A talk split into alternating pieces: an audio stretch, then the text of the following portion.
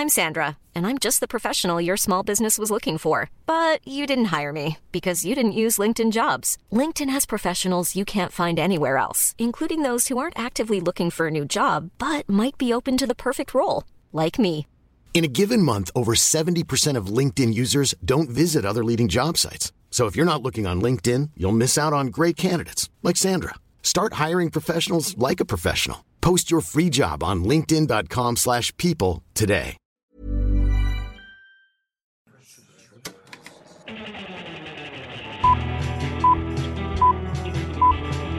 Saca el fanboy que tienes dentro. No tengas miedo de enojarte. Esto es el Club de los Amargados.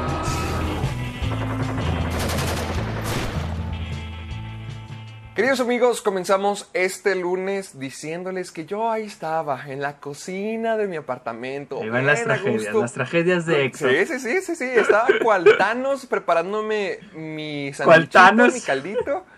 Y luego llega Sergio ahí a cortarme las manos y decirme, ¿ya vamos a grabar o qué? Oye, yo estoy todo desvelado. Yo estoy todo Ah, desvelado. Y mira, cosa, aquí estoy. Se, queja- se quejan de que soy un borracho. No crean que no vi los memes. Pose este sujeto. Ahí a las 10 de la mañana. Ay, oye, me acabo de levantar. Pero no está borracho. ¿Qué tiene eso que.? dice, eso dice. Pero no está borracho. Estaba bien. Sergio se fue a ver películas a las 2 de la mañana. Es que- Eso no. para mí es una adicción, no sé ustedes, pero son los síntomas clásicos. Es que, te- es que te- no, te- no podía dormir a las 2 de la mañana, me desperté y no podía dormir y me puse a ver una película. Y literal acabé, o sea, yo estaba con que, no, no la voy a acabar, o sea, ni de peor la acabo, me voy a quedar dormido. Y no, sí la acabé, entonces la acabé como a las 5 de la mañana y pues estaba todo desvelado. Pero aquí estoy, al pie del cañón, listo y contento y preparado para hacer, bueno, como diría Luisa, no estamos tan preparados a veces, para hacer el club de los amargados. No, quítate, John, qué asqueroso. Aquí su fiel servidor. ¿Qué, qué, cuál era el motivo que, que no te dejaba dormir? ¿Qué te tenía tan intranquilo? Nada, es que en mi cuarto, eh, pues se hace calor en las noches. Entonces mi hermano y yo dormimos en el mismo cuarto y prende el abanico, pero a mí como que me da alergia y no puedo dormir. Entonces pues ya no pude dormir y me fui a... Me fui a la, a la cocina a ver, a ver una película. ¿Y por qué la cocina? Literalmente tienes una televisión, un sota gigante donde hemos visto películas. Pues eh, porque la vi en el Criterion Channel, entonces era un pedo conectarla a la tele, porque tenía que conectar el Roku y mi Roku lo tenía en mi maleta y... eh, bueno, en fin, la vi en la laptop. Sí. Bueno, ahí lo tienen, su héroe. Ahí a las 3 de la mañana, con el ojo pelado, a mí me parece una adicción y todo en exceso está mal. Esa es la lección para la todos voz de la razón, este la voz del ejemplo ahora, la voz del Así ejemplo. es. Así es, yo estoy, mira, yo me levanté a las 8 bien, a gusto, yo estaba preparándome, hice unas llamadas, la, alcé mi cama. Ahora sí muy fresco, pero la semana pasada... Ya estoy poniendo, ya estoy poniendo mi vida en orden, ya, ya, ya me sentí mal. Qué bueno que recapacitaste. Sí, sí, ya, ya tantos memes ya me afectaron, malditos desgraciados. Bienvenidos. Yo estaba seguro, yo estaba seguro que le iban a hacer ¿Cómo? meme. Yo estaba seguro que iban a hacer meme. Sí, yo también, pero no esperaba que tantos, no esperaba que todos me dijeran borracho. Estoy feliz por Pero eso. bueno, amigos nuestros, bienvenidos. Ahora ya estamos haciendo el intro a tiempo, ya dejarlo 10 minutos o media hora después de que el programa comenzó ya se vio un poquito mal. Así que le estamos dándoles la bienvenida al Club de los Amargados. Ese programa donde cada semana ustedes se reúnen a escucharnos, a elevarnos a los primeros lugares de Spotify en noticias, en cine. En política. ¿En política también? Excelente. Gracias, gracias por escucharnos a todos, porque sí, sin sus escuchas, sin sus plays, no estaríamos en, en esas listas. ¡Salud! Gracias, gracias, gracias. Pero aquí nos tienen. Ya saben que este es su programa semanal donde podemos estar hablando de cine, de las noticias, de los acontecimientos, de todo, todo, todo lo que ocurre en este bello mundo que amamos Sergio y yo. Y lo hacemos de la manera que debe de ser hecha. A gritos, a peleas, a pasiones, a insultos, como una plática con un amigo. Y todos ustedes también tienen una plática con nosotros, que somos sus amigos, aunque nosotros no les podamos escuchar, ustedes crean que sí, y platiquen con nosotros. Y como siempre, les quiero dar la bienvenida al sonámbulo, al hombre perdido, al hijo pródigo que regresó a casa, al sujeto que no se sabe cortar el pelo. Sergio Muñoz. ¿Qué tiene que ver que cómo, cómo, cómo, cómo que, que no me sé cortar el pelo? ¿Qué tiene que Sí, ver? es que, vi, es, que, es que vi una historia, es lo único que se me ocurrió, vi una historia tuya de que subiste en Instagram con tu papá y, y con Emilio y dije, no, pues allá tiene el pelo largo, lo voy a mencionar. Oh, ¿Cuándo subí esa foto a Instagram? ¿No fue Emilio? Ah, creo que sí. Ah, fue mi hermano, entonces que le subió. Ah, dije, ah, hijo, ¿cuándo subí esa Sí, foto? ahí está Sergio comiéndose unos tacotes en su... eh, eh, no, no, no, ahí está Sergio comiéndose unos tacotes en la piscina con su papá. Así que, mugres millonarios. Ah, cabrón. ¿Cuándo pasó eso? bueno, la foto de ayer, la foto de ayer que estabas con tus papás. La, la, la, la. ¿No la has visto? Métete al perfil de... Bueno, ya, ya, ya. No, olvídalo, preséntame. Ah, ya que yo les presento al nuevo y rehabilitado, fresco y no borracho, Héctor Portillo. No, pues bueno, ya, ya vamos subiendo peldaños poquito a poquito. Ya, est- ya estuvo mejor que la de la, De la, de la semana borrachos pasada. ahora ya estás rehabilitado después de Sí, no, doble pues sí, A. ya. Ahora ya estás rehabilitado. ¡A Ya eres la un hombre, fregada, ya! ya eres un hombre nuevo. ¡Qué pex! Y tú les haces... Dejas la, la- el balón botando en la cancha, maldito. Sí, es que dejo, que- dejo la puerta abierta para más memes. Eso te iba a decir, les estás dejando ahí servidito, como que órale, agárrense. Sí, ese que en este momento ya estén haciendo memes. Produzcan, Ya, produzcan memes. Sí, para toda la gente que no sabe a lo que nos referimos con lo de los memes, ya, ¿se acuerdan de cuando antes éramos muy felices, que nos hacían memes y que nos reíamos y Sergio y yo nos lo pasábamos de que, mira este meme, mira esta cosa que nos hicieron, qué padre. Pues ya, ya lo hacen cada semana, lo hacen en exceso, unos están muy buenos, otros son muy malditos, pero pues, si ustedes quieren ser parte de todo, todo, todo. A, a mí me gusta. Ay, ay, ahí hijo, ahí va. No, a mí me gustan todos. Me encanta que- todo lo que hace el grupo. Es que yo lo que no entiendo. Yo Ajá. lo que no entiendo es por qué hicieron esta como cosa de hacer memes de mí. Como si fuera la como si fuera Barbie, o sea, sí se me hacen bien chidos, pero digo, o sea, ¿por qué? O sea, ahora Mira, la, la del, la del Oxxo, Oxxo. la que te pusieron como cajero del Oxxo sí la entiendo porque es como que una predicción, pero los Ah. demás no sé por qué. y también porque va a trabajar en Telmex. O sea, digo, También, no, pero eso porque te uniste al, al bando oscuro. Es como cuando Darth Vader se volvió. Bueno, cuando Anakin se volvió Darth Vader. Tu feudo contra Telmex es- ya es reconocido. Nuestro feudo contra Telmex. ah, sí, sí, pero pero entonces no me han puesto con Telmex, me han puesto con Easy. Con- ah, no, pues qué, qué bueno que estás aventando tantas marcas este lunes. Sí, a ver si una avienta un pesito, un A ver centavito, si así, no una Nunca, hemos limosna. nunca jamás hemos tenido una campaña con el Club de los Amargados. A ver cuándo ya nos empiezan a. Avienten una De hecho, sí, qué malditos. Por, por favor. Bueno, ahí, ahí lo tienen. Si, si quieren unirse a todo el desastre que traen, vayan a la página de Facebook. Nuestro grupo de Facebook está como el Club de los Amargados. Ahí se pueden agregar. Ahí nos pueden estar buscando y pueden estar comentando, discutiendo con gente como ustedes que quieren hablar de cine, que quieren discutir. Y también pueden hacer un montón de memes, temas de discusión y un montón de cosas más. Así es.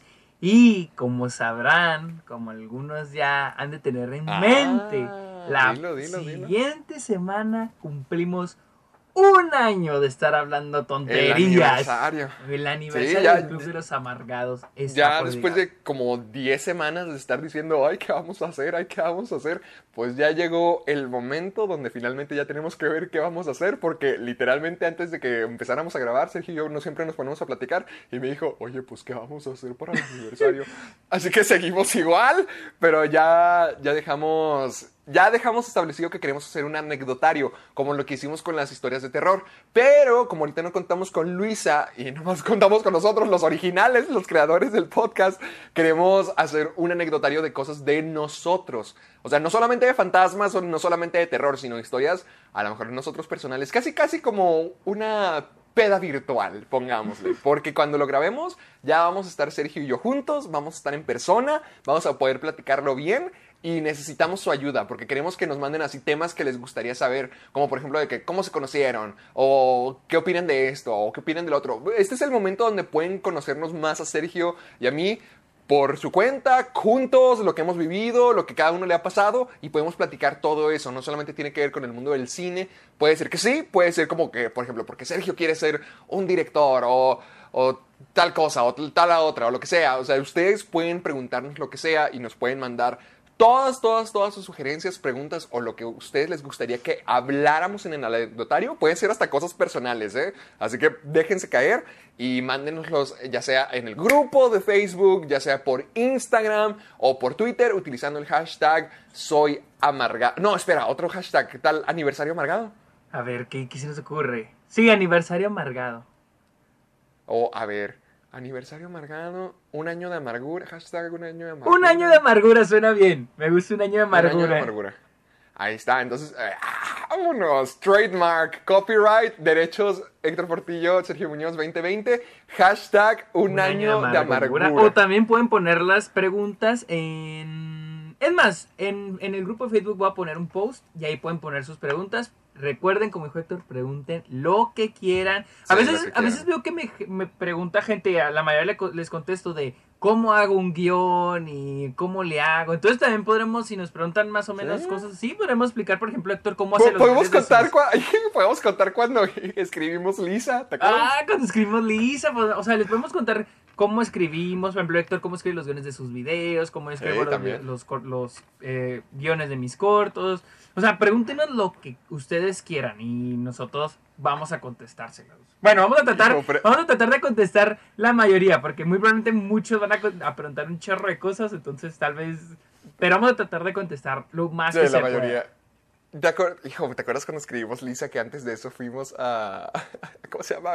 Eh, el Wings. ¿Cómo se llama Wings? ¿Qué? Ay, sí, no, ya me acordé. ¿Sí te acuerdas de que, de que, nos que le dimos la vuelta a todo el restaurante? Sí, sí me acuerdo de eso, pero...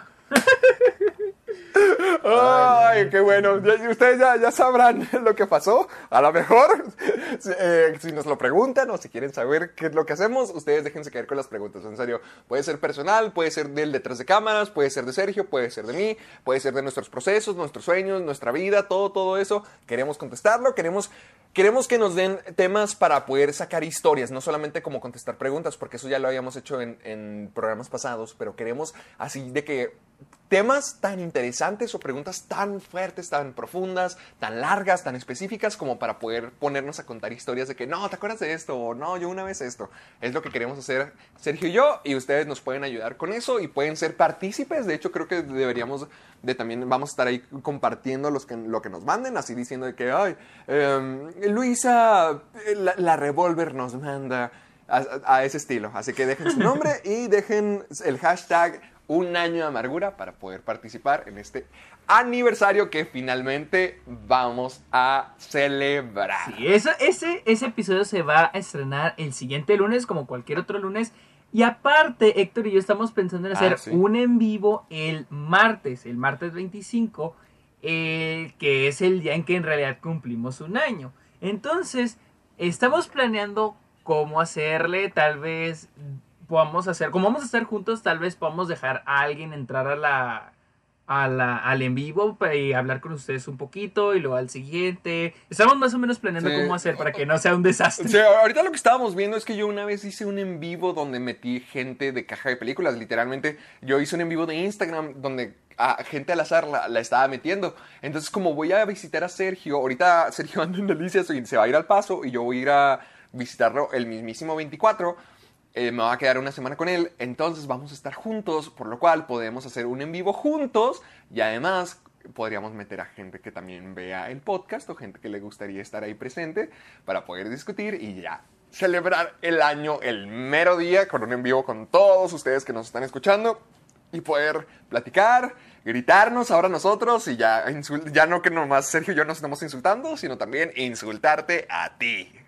Sí, así es, para que te sientas parte de esta bonita cosa que se llama el Club de, El los, Club de los Amargados. Amargados. Sí, porque ya habíamos hecho un en vivo una vez Sergio y yo, pero muchos de ustedes nos dijeron como de que no nos están pelando, no nos están pelando. Entonces, pues ya, ya que tanto les encanta la atención, pues vamos a meterlos a ustedes también en la plática para poder, y los vamos a pelar, los vamos a pelar bien. Así es, así que prepárense que eso es la próxima semana. La próxima semana es la semana de los amargados. Sí, ahorita estamos en el último capítulo del primer año del Club de los Amargados. ¿Este qué episodio es 50 52, y... ¿no? 52. Tiene que ser Sí, 52. O sea, este es el final del, del primer capítulo, te digo, el primer capítulo. Y mira, la- un año. De hecho, el, cuando llegue el año podríamos recapar. De, ay, ¿sabes qué estaría padre? Cuando llegue el año podríamos tratar de recordar algunos de nuestros mejores momentos. O, o un detrás de. Sí, sí, sí, sí, sí, Así también. Ustedes también, también díganos cuáles han sido sus mejores momentos en todo este año, en estos 52 episodios, contando este porque Sí. no sé qué pendejada voy a decir ahora y Ah, a- a- quiero a- saber si es algo icónico. Acuérdate de cómo comenzó todo, todo el mundo, todo este programa comenzó con la gente odiando a Sergio porque no le gustó Por Joker. por Joker. ¿Te acuerdas de que hace poquito compartieron la imagen de que vaya, cuánto camino hemos recorrido? Ya sé. Y luego lo peor es que, o sea, ni siquiera fue que no me gustara, solamente le encontré sus errores. Ajá. todos de que no sabes lo que dices y no sé qué. Y Ese tipo es el que clásico yo. que no le gusta nada. Y luego cuando tú, y luego tú te dices lo mismo que yo, de que no, sí tiene poquitos problemas, pero yo sé que, no, pinche Joker, y luego todos de que, no, es que no le gusta, es que no sé lo que dice, y yo sé que no mames, Lita Lecter, y estamos opinando lo mismo, simplemente a él le gustó más que a mí, y ya. No, pues para que Ah, veas, e- e- bueno. ese es el sex appeal que tienes con la gente. Sí, no, sí, sí. Siempre ha sucedido. Siempre. Siempre ha sido así, siempre no, ha pues sido mira, ahorita odioso. todos ya te, ya te adoran y te aman y te alaban, el gran director. So- es que soy la persona odiosa que es disfrutable, que ¡Hala, hijo! Y la humilde aparte. es que sí soy odioso. que soy- Admito que soy odioso. Pero, ay, ¿y admites que eres disfrutable o qué? No, pues no sé. si la gente sigue escuchando esto es porque probablemente no sea tan fastidioso. Bueno, ah, no, uy. Pues mira, 52 episodios en el escenario. Lo logramos. Así es, No- así es. Así No que tengo idea de cómo logramos ya Ah, cumplir un año vi- de esto.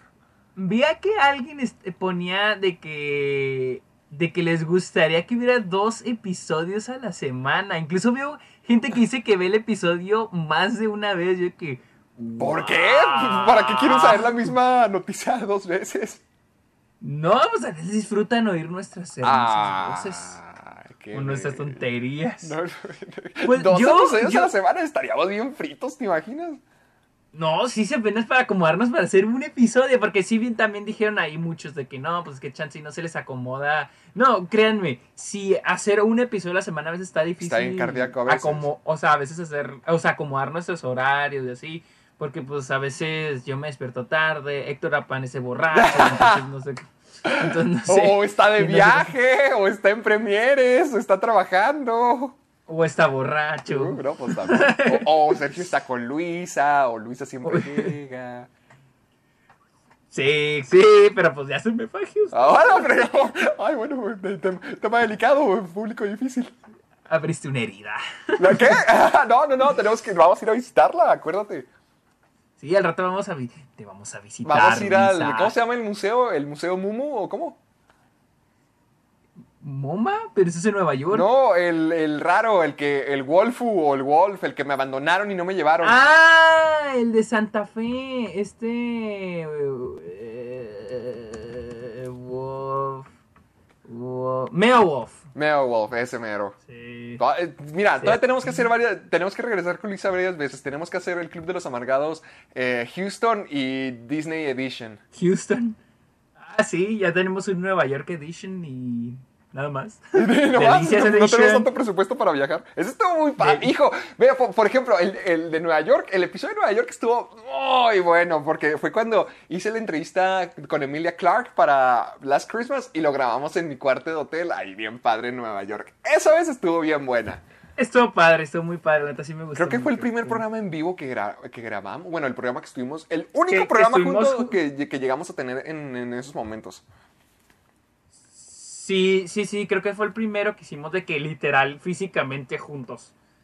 Y ya después fue el de, creo que el de Cats, ¿no? Creo que el de. Sí, fue el de, sí, creo que fue el de Cats porque te lo conté en mi casa y luego. No, y aparte porque el semestre pasado yo estaba en Nueva York, entonces nada más, ese fue el único episodio que hicimos allá. Y, y luego hicimos Cats y luego hicimos Batman contra Superman y luego Ah, Jackie Batman Jill. versus- Y luego ya. Jackie Jill. No, y creo que tenemos otro más. Creo que tenemos, estoy casi seguro que tenemos uno más en tu casa. Pero sí, son como cinco episodios de los 52 de los que... ¡Qué rollo! Qué es que neta, nos admiro porque digo, 52 episodios a larga distancia. Es cierto. No, sí tiene- cada sí cada tiene quien haciendo sus propios trabajos y siguiendo lo suyo y aquí estamos. Nunca hemos fallado ni una semana. Lo hemos subido tarde miles de veces. Cambiamos la fecha para subir el programa. Porque lo subíamos bien domingo, tarde. ahora es lunes. Y, pero ahora sí, ya sé que en los lunes estamos contentos si salen, si salen los lunes. Pues a los martes. a veces salen los una martes. vez un mier, una vez salió un miércoles, pero nada más una vez. Pues mira, así valiéndonos queso, llegamos al número. La otra vez llegamos al número 2, ¿no? De películas. Creo que superamos La a- otra vez llegamos al número 30 a nivel mundial en cine. Es- Así que eso es algo. Ay, ¿qué escuchan en Francia de cine? ¿Qué saben ellos? Pero es que yo siento que la cosa es como, como nos escuchan en varios países de habla. Porque en Estados Unidos estamos como en el 150 y algo. O sea, sí estamos bajos. Pero yo siento que cuando combinas que estamos en los primeros lugares en México, en Perú, en Bolivia, en Ecuador, y creo que ya estamos entrando a Argentina. Saludos a la raza de Argentina. ¡Boludos! Este, y, y creo que en España, o sea, si ya son varios países en los que estamos en el top 10, top 20, entonces pues ya entramos al top 30 a nivel mundial. Bueno, Porque sí, te digo, en Estados Unidos estamos en el 140, 150, en Canadá estamos como en el 400. ¡Uh, que la no! no pues, Pero en los de habla hispana, pues sí estamos en los primeros lugares. Entonces yo creo que con esos países, gracias Latinoamérica Ah, la- y España. Poder y gente que está en latino. esta- Y, poder europeo también. Y sudamericano. Llévenos al número uno. Siento que sí podemos uno. lograrlo. Siento que podemos derrotar a Netflix y a, y a Roger Eakins. ¿De qué han de- Hay que escuchar el podcast de Netflix. ¿De qué han de hablar ahí? No sé, no sé, yo, yo otra, otra lo vi, pero... A ver, voy a espiar. voy Ah, ¿lo vas a poner? Ah, no, voy a meter a ver qué los A, episodios a- a ver, Ah, yo también. A ver, denos cinco minutos. Sé que todavía no comenzamos. No, a- tenemos aquí- aquí noticias y tenemos un. eh, mientras que Sergio está buscando, les dejo saber que tenemos varias noticias muy buenas. Y además tenemos el tema de la semana que es nuestras series favoritas de la infancia. Entonces, ahori- ahorita, como siempre, le dije a Sergio, oye, pues, ¿qué tema agregamos? Y lo discutimos bastante. Sergio sugirió eh, series de comedia favoritas, pero siento que ya hemos platicado, yo ya he platicado al menos algunas de las mías, que son como The Office, eh, Modern Family y todo eso, así que le dije, ¿por qué no mejor programas favoritos de nuestra infancia? Así que para todos los fanáticos de Drake y Josh, de Soy 101, De Kenan y Kel. de Kenan y ¡Ay! Mejor ya no sigamos hablando. Bueno, de, de todos, de todos esos temas vamos a discutirlos. Caricaturas y programas. A ver, ¿cómo se llama? Netflix Podcast, lo pongo. Netflix Podcast.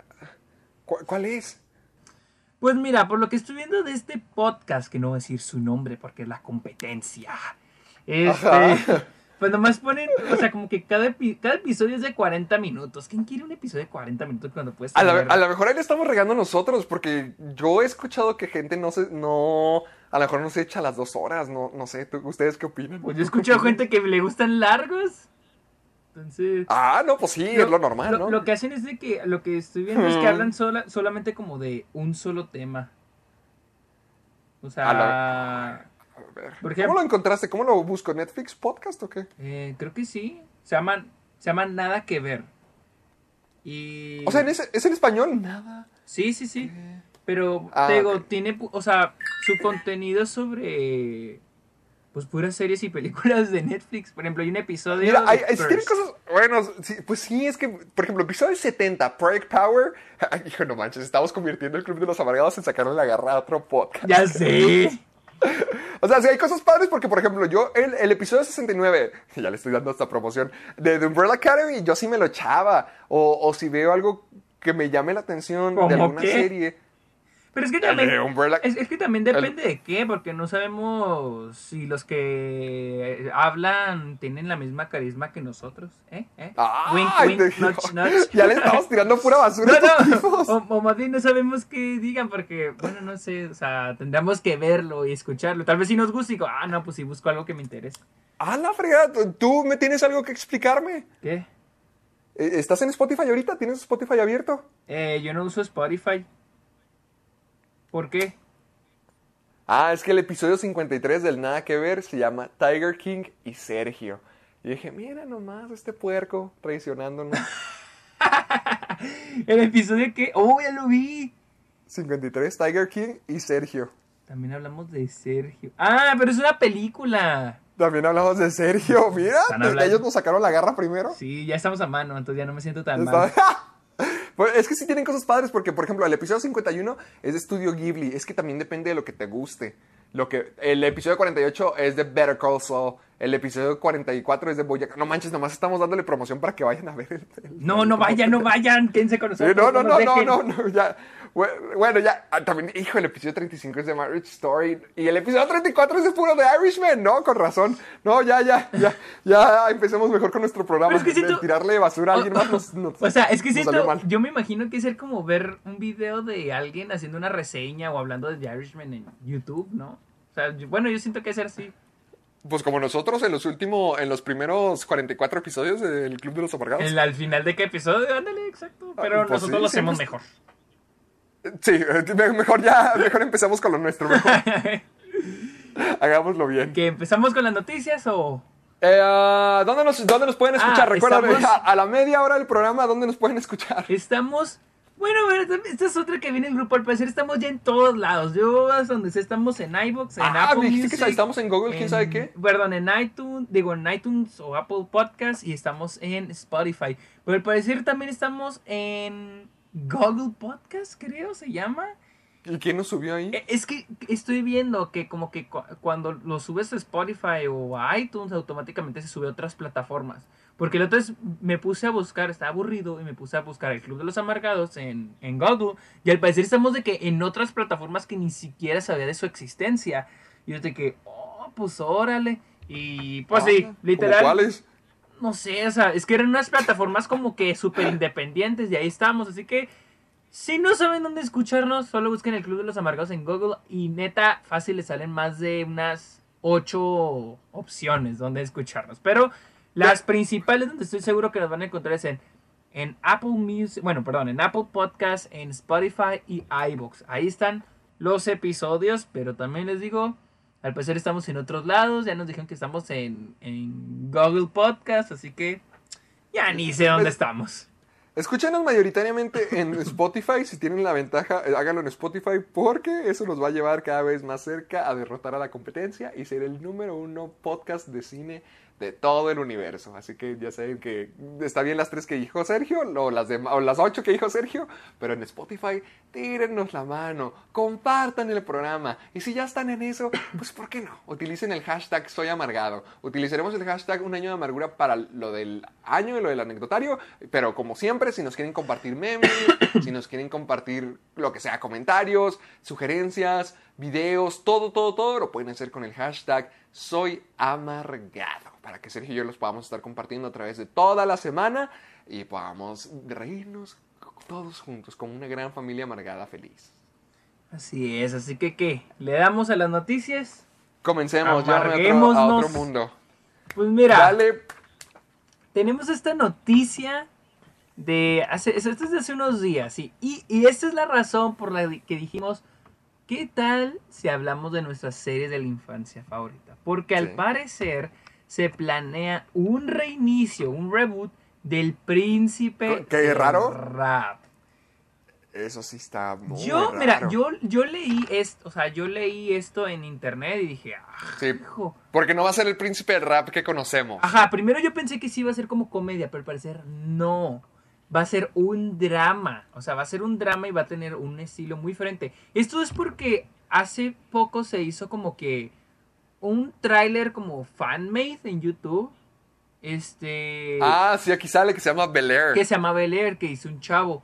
Entonces, Parece como si fuera un spin-off de Atlanta. Pues es que es a lo que voy, o sea, mucha gente se está quejese y quejese y quejese. Porque, pero el aspecto, al parecer la va a producir el chavo del, del video y Will Smith la van, lo van a, van a ser los showrunners, al parecer. Holy shit, entonces va a ser al estilo del tráiler. Sí, o sea, va a ser así.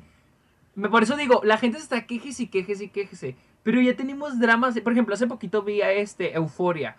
Y se nota que se parece a Euforia, o sea, es un drama adolescente, pero el- esta es la historia, es el, el plot, el plotline del príncipe del rap. Un chavo que se mete en problemas en Filadelfia y lo mandan a quedarse con sus tíos ricos en el barrio Bel Air, en California. Entonces él empieza Ajá. a tener las mismas aventuras que tuvo Will Smith en los 90, las va a tener, pero ahora en forma de drama, como si fuera euforia. La neta a mí no se me hace tan mal la idea. Pero digo, obviamente le están poniendo el príncipe del rap en Bel Air para vender, o sea, para hacer... Llamar la Ajá, atención. para llamar la atención. Pero siento que es como cualquier, este... Serie de adolescentes con problemas. Digo, hace poquito vi Euforia y eh, soy neutral con esa serie, pero visualmente el estilo que tiene está muy chingón, está muy chingón. Pero la historia, Sí, sí, sí, la claro. historia es la típica historia, el la típica serie de adolescentes como en 13 Reasons Why, eh, con problemas, o sea, los problemas de adolescentes, ¿no? Gringos. Embarazos no planeados, un aborto, un suicidio. Exactamente. Lo que tiene, ¿Qué, te- qué te pareció nuestro amigo, el del stand de los besos ahí? te diré, lo mejor de esa serie, una de las mejores cosas de esa serie es las actuaciones. Excepto él. ¡Maldita sea! Eh, él, no, las caras que pone, no sé, él se me hace... Es que Y decían que debería ser reconocido por su actuación de ahí, que ahí sí estaba muy bueno. eh, está ok.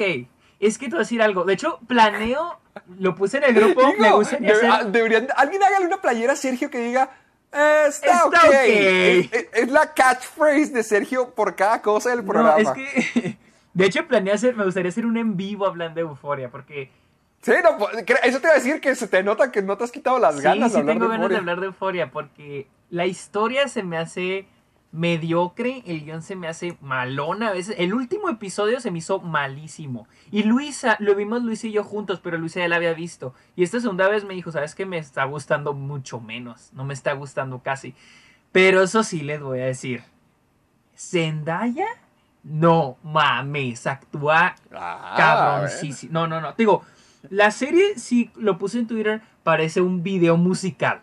La neta. Ajá. Pero, o sea, pero te digo, visualmente está muy chingón. La edición está muy bien hecha. Las actuaciones, todas las actrices, y más porque la mayoría son de que sus primeras actuando actúan muy bien. O sea, de que súper bien. O sea, súper bien, la neta. Pero Zendaya, no, esa cabrona, wow, mis respetos. ya la preferirías como. Ay, como. Ay, la- para Kill Bill 3. Es que no sé, o sea, no es como que, o sea, depende de la historia, depende. A mí me gusta, siento que me gusta más esta, ¿cómo se llama? Sassy Beats. Beats. Pero, pero Zendaya sí actúa en, en Euphoria, wow, mis respetos. Pero ya cuando nos vamos a la historia, te digo, a mí lo que me atrapaba, o sea, era el que me producía placer en el cerebro, ver, o sea, placer visual, ver la, lo- la fotografía, el color grading está muy bien hecho, las sombras están azules, la edición está muy bien. Entonces, a- es que a mí me gustan mucho los movimientos de cámara, o sea, la serie está de que todo el tiempo se está moviendo la cámara. Pero te digo, la historia, o al menos el guion está como que... Y luego el, el último episodio se notó como que tenían como para más episodios, pero como HBO nomás pidió 8, echaron todo, adelantaron todo, todo, lo lo adelantaron, ajá. Y está todo, o sea, el, el episodio 8 se me hizo un episodio muy malo. O sea, muy, muy, muy, muy malo me pareció. Pero Pues ahí lo tienen, el reboot del príncipe terminamos hablando de euforia. Pero yo, o sea, te digo, con este. Con el príncipe del rap, con el rap, yo no tengo problemas. O sea, simplemente la gente que. ¿Por qué lo van a hacer? Digo, como es otro estilo, digo, ah, o sea, digo, cada año tenemos ese tipo de series. Dramas adolescentes, como dices, con suicidios, con problemas con familiares, con, un aborto, etcétera, etcétera. Y, y es que esto quiere hacer lo mismo, ¿no? Como estaba leyendo que quiere tomar temas socio-relevantes de ahorita, por ejemplo, la policía. Pues, eh, pues es que de hecho el príncipe del rap ta- racismo. Pues es que el príncipe del rap sí tomó este episodios, eh, tomó Sí, temas sí, sí. así, como cuando los paran a ellos y Carton dicen, porque a mí se me hace muy interesante la serie, la del príncipe del rap, porque tienes a este chavo de clase media que es el personaje de Will Smith, eh, y, y, pues él viene de su mundo en Filadelfia, y luego tienes a este chavo de clase alta, ah, que es este Carlton. Carton, y vive en su mundo. Los dos son este, personas negras. Y, y, y está este episodio donde los detienen. ¿Me entiendes? Y lo tenés al, a, a este, al tío Phil, que es como que alguien que, el- que viene desde el a- nexo entre los dos Sí, mundos. porque él viene desde abajo y él ha obtenido lo que Ajá. él tiene lo que tiene para base de su esfuerzo y él entiende el mundo, los dos mundos, ¿me entiendes? Entonces siento que sí, ya, el Principal Rap to- este, tocó esos temas súper bien, súper, súper, súper bien, porque también son temas de, de siempre, que siempre han ocurrido y seguirán, seguirán ocurriendo, desafortunadamente. Sí. Yo, me, yo me acuerdo que ah, de los momentos así más trágicos que me acuerdo del príncipe del rap, porque me acuerdo de los mejores momentos, eh, eh, de los graciosos, pero también tenía como cuando le disparan a Will, como cuando están sacando dinero del, del cajero y Will le disparan para salvar a Carlton. O también lo, del- lo clásico, lo que siempre ponen de, eh, el- del papá de Will, del abandono. También, ay, cuando Will se enfrenta con unos fantasmas porque Will planea manejar borracho. Por ejemplo, eso, este- eso sí, sí estaba padre. O sea, cuando, cuando el príncipe del rap se ponía serio, Sí. digamos que yo siento que sí lo lograba, que sí, que sí llegaba. Y ahorita, mira, te voy a hacer franco, acabo de ver el, el tráiler de, de Bel Air, la película de este Sí. tipo. Ay, sí me gustó. Sí, se ve bien, se ve bien. Se ve bien, pero me gustaría otra idea. Una, una- no me acuerdo quién la había mencionado, pero alguien había dicho que debería de ser una idea al revés. O sea, que pone, es Will Smith, igual, eh, el, el mismo personaje del príncipe del rap, pero digamos que Jaden, porque es su hijo, digamos que Jaden ha tenido la vida privilegiada que ha tenido siempre, y para darle un poquito más de barrio, para darle un poquito más de humildad y comprender que lo mandara con su familia en Filadelfia para dar, darle una lección de humildad. Ah, siento que hay más historias sobre eso. Tenemos nosotros los nobles, por ejemplo. Que es la historia Mm. pez, fue- eh, pez afuera del agua. Que también es lo mismo este, el príncipe del rap. Es, una historia pez fuera del agua. Fuera Sin del agua, embargo, pero, ajá, pero glamuroso. Exactamente. Will Smith este, va a un lugar donde su vida podrá hacerse, entre comillas, más sencilla porque vive en, la, en una mansión, ¿me entiendes? Pero la idea de Sí. un rico yendo a donde eh, a un- una parte pues más este humilde o fuera de su de su de lo que está de su zona de confort, llamémoslo, de su zona de confort, siento que es algo que hemos visto un chorro de veces, está los nosotros los nobles, por ejemplo, aquí en México. Y este. A mí sí me interesa. Siento que sí me gusta mucho la premisa de. Ah, de, de- del príncipe del rap. Y me interesa. La neta sí me interesaría verlo en drama. La neta no. Ah, bueno, viendo este tráiler, so- hay muchas cosas que, que aparecen en el programa que llegué a cachar referencias, como por ejemplo, o sea, está todo lo del intro para empezar, digamos que, digamos que el tráiler, chéquenlo, eh, busquen Bel Air, tráiler, es un fanmade al parecer, pero pues ya me dijo Sergio que sí se hacer real, pero está muy bueno y digamos que todo el comienzo es el intro del programa, pero explicado como con un filtro de Atlanta y luego también hay momentos como cuando están jugando billar, hasta eh, sale jazz en el tráiler, sale Carlton bailando incluso y sí está, sí se vio muy bien, es lo que ya hemos visto versión HD, versión Atlanta y sí está muy padre. Yo sigo pensando como que bueno, pues va a ser lo mismo que el príncipe del rap, nomás adaptado a las series como que son ahorita, pero francamente, si va a estar en este estilo, si ya, si tú me, lo que tú me dijiste de que Will Smith le gustó y quiere hacer este trabajo con este sujeto, pues oye, no está Sí, mal. es se que no vio- se ve sí mal. no se ve mal. se- ¿No? A mí sí se me hace interesante. O sea, sí entiendo que la gente dice, ah, ahora todo lo quieren hacer reboot, pero eh, poniendo así los elementos de esta serie, la premisa que tiene y el estilo que le quieren dar, digo, ¿por qué no? O sea, se, Sí se- queda, se es que escucha bien. se- la neta se, se escucha bien. Sería un estilo nuevo, no sería repetir. No sería repetir lo mismo, o sea, sería algo, un estilo completamente nuevo, es un drama. Digo, pues yo sí, le, la neta, yo sí le daría una oportunidad. Al, principio no me gustaba la idea porque en general no me gustaba la idea de un reboot del príncipe del rap, pero después de haber visto este tráiler y ya teniendo... Porque, o sea, este tráiler lo hizo el tipo y lo que tú me estás diciendo es que Will Smith dijo, ¿sabes qué? Si vamos a trabajar, pues si... O sea, a Will Smith le gustó tanto que dijo eso, o bueno, que dijo, si vamos a hacer esta visión, una serie de verdad, pues es que sí, sí está buena. Sí, es Honestamente, que- sí, sí se vio muy sí, es padre. que debe haber servido como pitch, o sea, de, mira, me gustaría hacer, en vez de decirle que, mira, me gustaría una serie de, del príncipe del rap del drama, él lo enseñó, él mostró, es, así luciría. Y dices, ah, hijo, si a ti te gusta, si lo estás viendo dices, ah, se ve bien, pues Will Smith dijo, no mames, vamos a hacerlo. Entonces, Sí, ahora ima- imaginen, quiero que vean el tráiler toda la gente que nos escucha y ahora imagínenselo con más presupuesto y más producción y con Will Smith detrás de ello. Yo digo que sí, que sí se arma algo, algo padre. Y hablando de series, Oye, Holy Shit, es la- creo que es la primera vez que hablamos de un reboot en este programa. que, sí que sí nos gustaría que existiera, sí, sí, eso, eso estaba sí pensando, eso estaba pensando, porque al principio también decía de que no me gusta, no me gustaría, pero ya después de que indagué un poquito más dije, es que no suena tan mal. Aparte de que sería, digo, si, si al último termina siendo una serie, o sea, promedio, pues sería una serie más de esas de adolescentes que cada año tenemos, ¿no entiendes? Como 13 Reasons Why. Sí, como eso se cancela y listo, pero yo siento que este es un intento que sí me Sí, gustaría a mí que, también me gustaría. que- que- que tomáramos. Pero, Perfecto. hablando de series, al parecer, Ah, hablando de revivir De series de, de- de Nickelodeon, Nick at Night.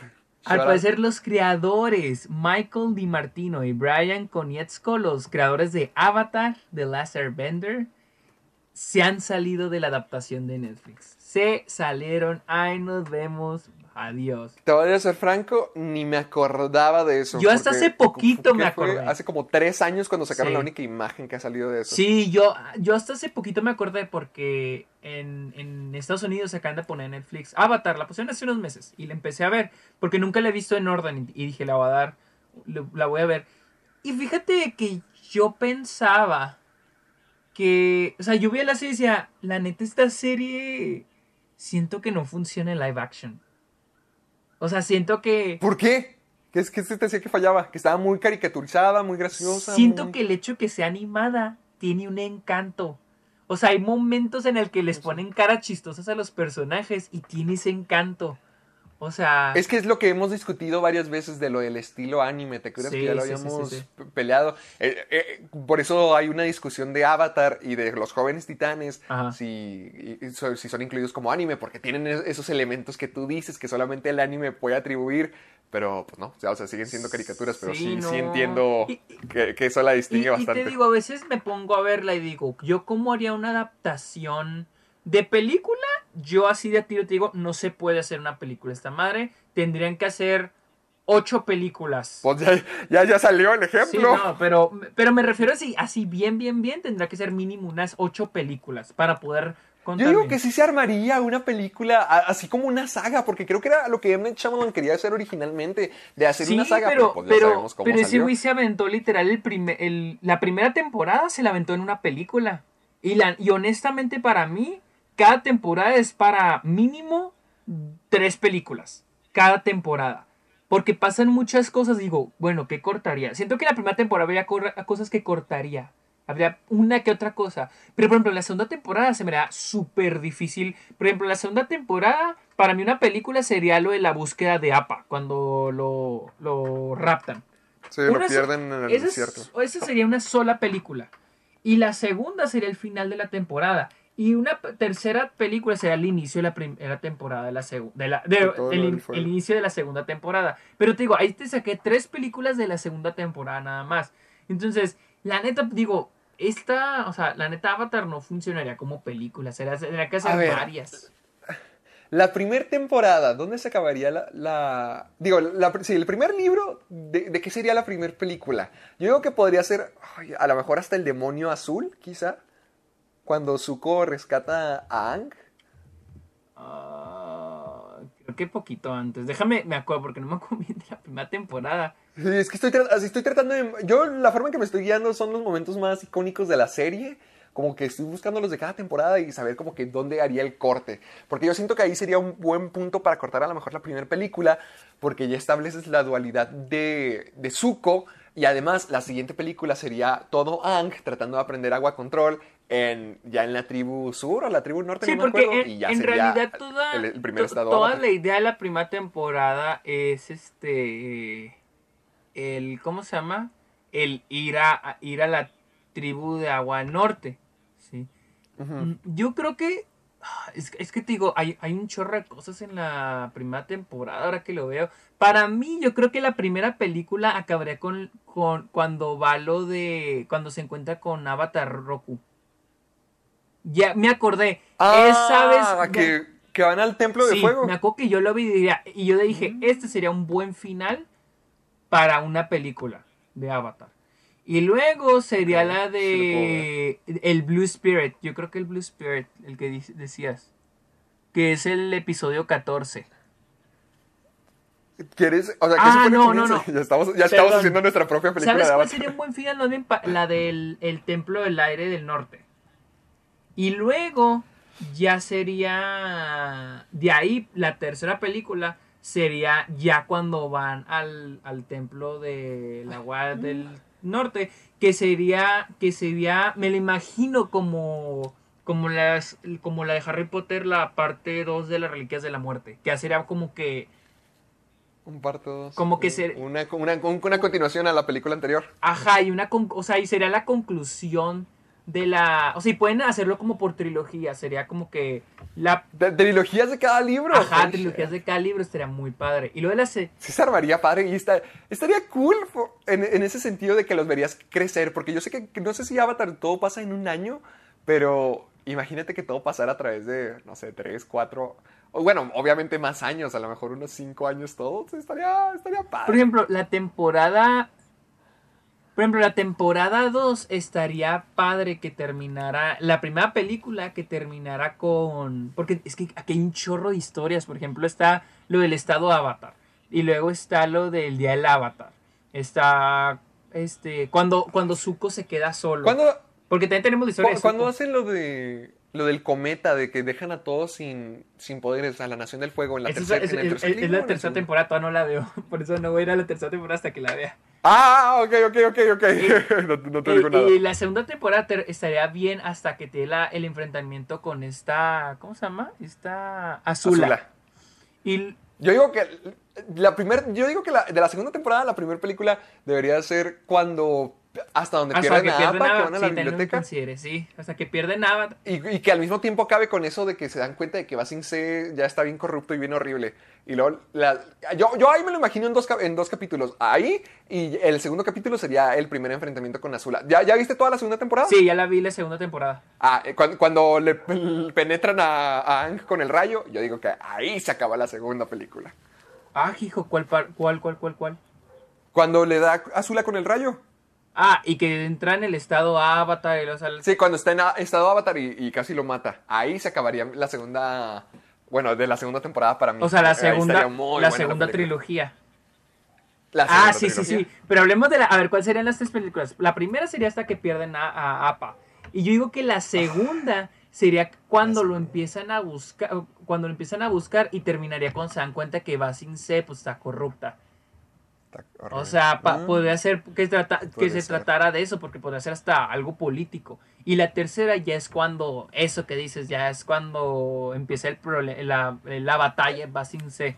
Es que la segunda trilogía podría también incluir mucho de, de Zuko Sí, y de sí, Iroh. a- es la ajá, cosa. también, Ta- exactamente. También hay muchos momentos muy importantes para ellos a través de todo, como el episodio de Zuko Alone, cuando Zuko está solo, o, o, o- o cuando se reúnen esta Toph y Iroh y terminan todos peleando con Azula. Ay, no sé, hay, va- hay varios momentos muy buenos. Sí, o sea. Y la tercera temporada no la menciono porque no la he visto así de que en orden, así que esa no entro en Vo- detalle. Volveremos con esta trilogía. Pero, mira, la neta te digo, yo. ¿Pero por qué se salieron eh, eh, de- los, de los creadores Al, al reales? parecer, este, problemas creativos. am, Yo vi que, ajá, también vi lo mismo que, que- yo, yo lo que vi, que no sé si sean rumores o si sea información falsa, es que Netflix quería modificar mucho, como subir las edades de los protagonistas y además hacer las Creo que- tramas un poquito más Creo que, maduras eso- y creo que son rumores. Digo, la serie sí tenía ya temas muy maduros. Mira, por lo Sí. que estoy viendo, dice, sacado del, del, de la,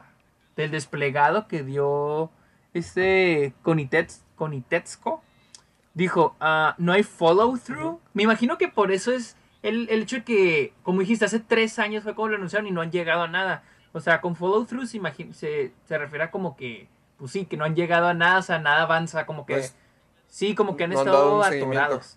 Ah, Pues a lo mejor por eso tardaron tres años, a lo mejor no sé. oh, dice que no, no ha habido seguimiento a la idea de los creadores. O sea, como que están estancados, como que les decir, sí, pero cambiamos esto, sí, pero cambiamos esto otro, ¿no? Ah, dice que también O sea, que los creadores no, no pudieron continuar Sí, con su como que- historia o que Netflix chance. le estaba y cambiando lo la dice idea. que la como están manejando el proyecto, se sentía negativo y poco, con poca ayuda al, en el ambiente que había de producción. Eh, y que dice, no fue algo simple. Pues sí, claro, no, es, es la serie de ellos la que ellas crearon. Ah, sí, técnicamente dicen que no, no estaban contentos con el ambiente que había con Netflix. Netflix quería hacer, o sea, llevar la idea... Sí. O sea, Netflix quería hacer otra cosa Sí, y de no acuerdo a lo que apoyaban la estás idea de estos sí, tipos. digo... Y, y se, o sea, y se me hace raro porque Es- es- Nickelodeon los dejó hacer con la esta ¿cómo se llama? con Corra lo que ellos quisieron, les dieron hasta donde se les dio libertad creativa al 100%. Y estamos hablando que Nickelodeon, pues digo, como Disney son cadenas, son marcas dirigidas para niños, entonces ellos sí tienen más como que control porque dicen, bueno, presentamos esto Sí. para los niños, esto sí, esto no, esto sí, esto no. Pero Nickelodeon hasta donde se les dio total, o sea, control creativo, o sea, lo que ustedes quieran pongan. Y como que Netflix, como que ya se está dando mucho taco, ¿no? Es que yo digo que tiene que ver con la forma de trabajar de Netflix, porque yo siento, yo estoy enterado de que Netflix hace sus producciones de acuerdo a estudios de mercado, o sea, están viendo que es popular, están viendo que funciona, están viendo que es tendencia ahorita y hacen un proyecto alrededor de eso. Y Sí. se me hace una horrible idea. O sea, están buscando lo que siempre hablamos de generar tendencias. Y yo siento que querían modificar Avatar a ese estilo. Repito, no está confirmado ni nada, pero yo vi rumores de que querían subirle la edad, que querían meter tramas así como de sexo y, y todo eso. Entonces, como es lo que últimamente se ha manejado con programas populares como Control Z, El Stand de los Besos, Élite, todo eso, yo siento que trataban de darle un tratamiento así a Avatar. Pues no manches, qué, qué horrible. Esto no está confirmado, pero de la, yo, yo digo que tiene que ver con la forma de trabajar de Netflix para ver qué es popular Sí. y transformarlo en, en- en eso. Sí, y, y se está haciendo lo mismo que con sus películas y series, que ya, ya no las trata, digamos, le voy a poner este nombre, ser un poco cursi, pero si ya no las trata con amor, si ya nomás es como que un producto así de, ah, lánzala nomás para que se haga tendencia. Honestamente lo voy a decir, pero se han rebajado incluso peor que Disney, honestamente. O sea, se están rebajando gacho, gacho, gacho. A mandar ya nomás productos, comida chatarra, literal, nomás como para, ah, lo de la semana, la tendencia de la semana, la tendencia de la semana. O sea, se me hace incluso un poquito peor de que Disney, porque Disney, digo, tiene Marvel, ¿no? Y Marvel, y, y honestamente siento que hasta Marvel no son las mejores películas del mundo, pues se nota que le echan ganas, ¿no? Se nota que lo hacen para que los fans lo disfruten, pero pues ya Netflix siento que ni siquiera se enfoca en qué le va a dar los fans, simplemente es como que, ay, Que es- parte del negocio. Sí, ajá, a ver, esto que sea popular esta semana, esto que sea popular esta otra semana, y esto. Y si no es popular, lo quitas. Pues ya vimos el ejemplo de Sabrina hace un mes, dos meses. Y ya, y lo van cancelando. Si no tiene el impacto que quieren, se cancela. Y ya no, y ni siquiera es de que si tiene mayor ra- rating o si tiene buenas críticas, es si tiene impacto en la semana y ya, tan tan. Si no, pues ya lo que sigue. Sí, eh, que yo digo que a lo mejor los creadores yéndose para otro lado fue la mejor decisión porque no siento que su visión fuera a salir. ¿Quién sabe qué va a pasar con este proyecto? Te digo, yo, yo era mesero cuando vi la imagen de APA ahí volando, donde no se ve nada más que APA. Eso fue hace como tres años. Sí, sí de fue este proyecto. bastante. Yo digo que se va a quedar ahí en la producción para siempre y yo digo que no, no creo que vaya a salir. Sí, porque al parecer el- el- la serie va a seguir, o sea, la van a seguir, la van a continuar haciendo, porque al parecer es, es, es, este, le están haciendo junto con Nickelodeon. Pero pues ahora que salieron los creadores, pues quién sabe. Obviamente sí van a seguir, pero si no llegan a nada, como dices, va, eso ya. Ya valió. Y para mí es lo mejor, la neta, o sea, porque digo, no me imagino Avatar como. Como, Como live live, action. live action, honestamente. Y con los. Y hacen crea los, sin los creadores originales, mucho menos la quiero. Así que. Mm, Pues bueno, yo digo que ya pasemos al siguiente tema, que también es una idea que yo nunca me imaginé. de Nickelodeon, también volvemos Otra a de Nickelodeon. Al parecer, el siguiente spin-off de Bob Esponja es The Patrick Star Show, el show de Patricio Estrella. Al parecer, creo que va a ser como, creo que va a ser como un Tonight Show, ¿verdad? Ah, ¿cómo? ¿a qué? Como un, como al estilo Conan, al estilo Algo Jimmy- los Jimmys. Eh, sí, pero a ver, déjame lo bien. Mm, Eso no estaría mal. Pero, ok, mientras que tú lees eso, yo voy a dar mi opinión de por qué esta idea no me gusta. Desde cero no me gusta porque es muy conocido que Stephen Hillenburg era muy, muy precavido con todas las cosas que se hacía de Bob Esponja. Él quería evitar que se sobreexplotara de esa manera, porque en cuanto el personaje se convirtió en alguien tan popular, para él fue muy importante mantener la imagen del personaje. Por ejemplo, cuando salió Bob Esponja la película, él negoció con Burger King de que no quería que, que las hamburguesas, que, por ejemplo, los comerciales que hacen, los clips, cositas así, no mostraran a Bob Esponja cocinando al, en, ay, a la plancha o a la parrilla, una de las dos. O sea, eh, a pesar, las, ok, digamos que las hamburguesas de- que hace Bob Esponja en el programa son a la plancha y las de Burger King son a la parrilla. Entonces les dijo a, los de Burger King que, que tenía que ser a la plancha, como las que hace Bob Esponja. Y Burger King no quería y no quería y no quería. Y dijo, pues bueno, les quitamos la licencia y listo. Y tuvo que ceder. Y así era con todos los productos. O sea, era muy quisquilloso y él siempre estaba presente para que no se fregaran a Bob Esponja ni lo sobreexplotaran. Por eso cuando él salió del programa se convirtió en otra cosa. Es que se supone, se supone que la primer película iba a ser el final de la serie. Pero no lo que sabía eso. Sí, sí, sí, originalmente iba a ser lo que ya iba a concluir con la serie. De hecho, por eso, después de la primera película, la serie se fue para abajo. Eran las tres temporadas y luego la película. Después de la, de la primera película se fue para abajo porque todos los escritores, los creadores del programa, pues ya se habían ido a otros proyectos como lo que se tenía acordado. O sea, ya se habían, ya habían agendado con otras, otros trabajos, otros eh, eh, emprendiendo en otras cosas.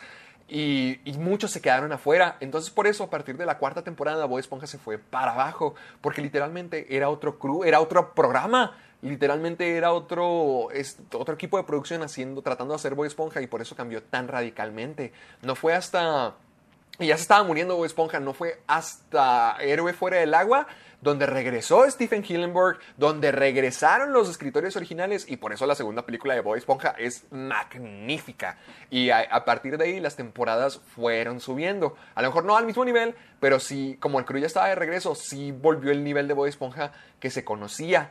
Pero es porque estaban de regreso ellos, o sea, era necesario ese equipo para hacer Bob Esponja. Bob Esponja ya fue tratado de hacer con otro equipo y fue lo que casi mata a la serie, lo que casi convierte a Bob Esponja en una serie zombie al estilo de Padrinos Mágicos, que no nomás está ahí viva porque le da nombre a Nickelodeon.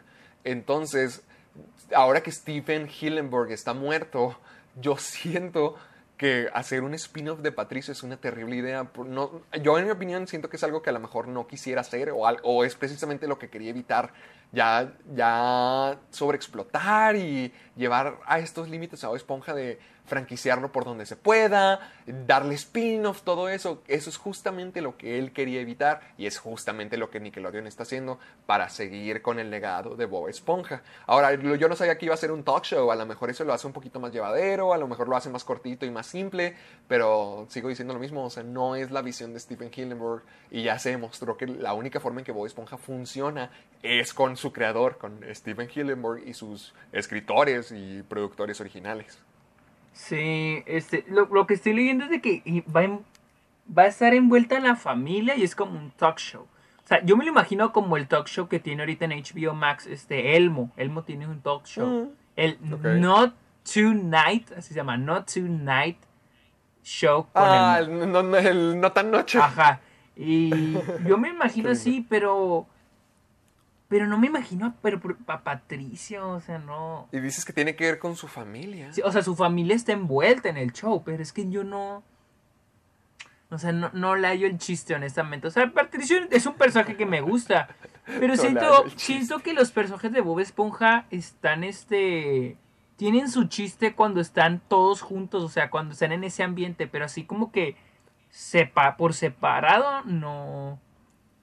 No y además, sé. siento que hacerlo con Patricio es una idea muy rara. Porque Sí, muy tipo, rara. Prefería yo creo Calamardo. A Calamardo siento que- Calamardo, algo, ándale, algo así. Siento que Calamardo tiene que ver más con esas ondas. Patricio, ¿qué tiene que ver con eso? Lo veo medio extraño.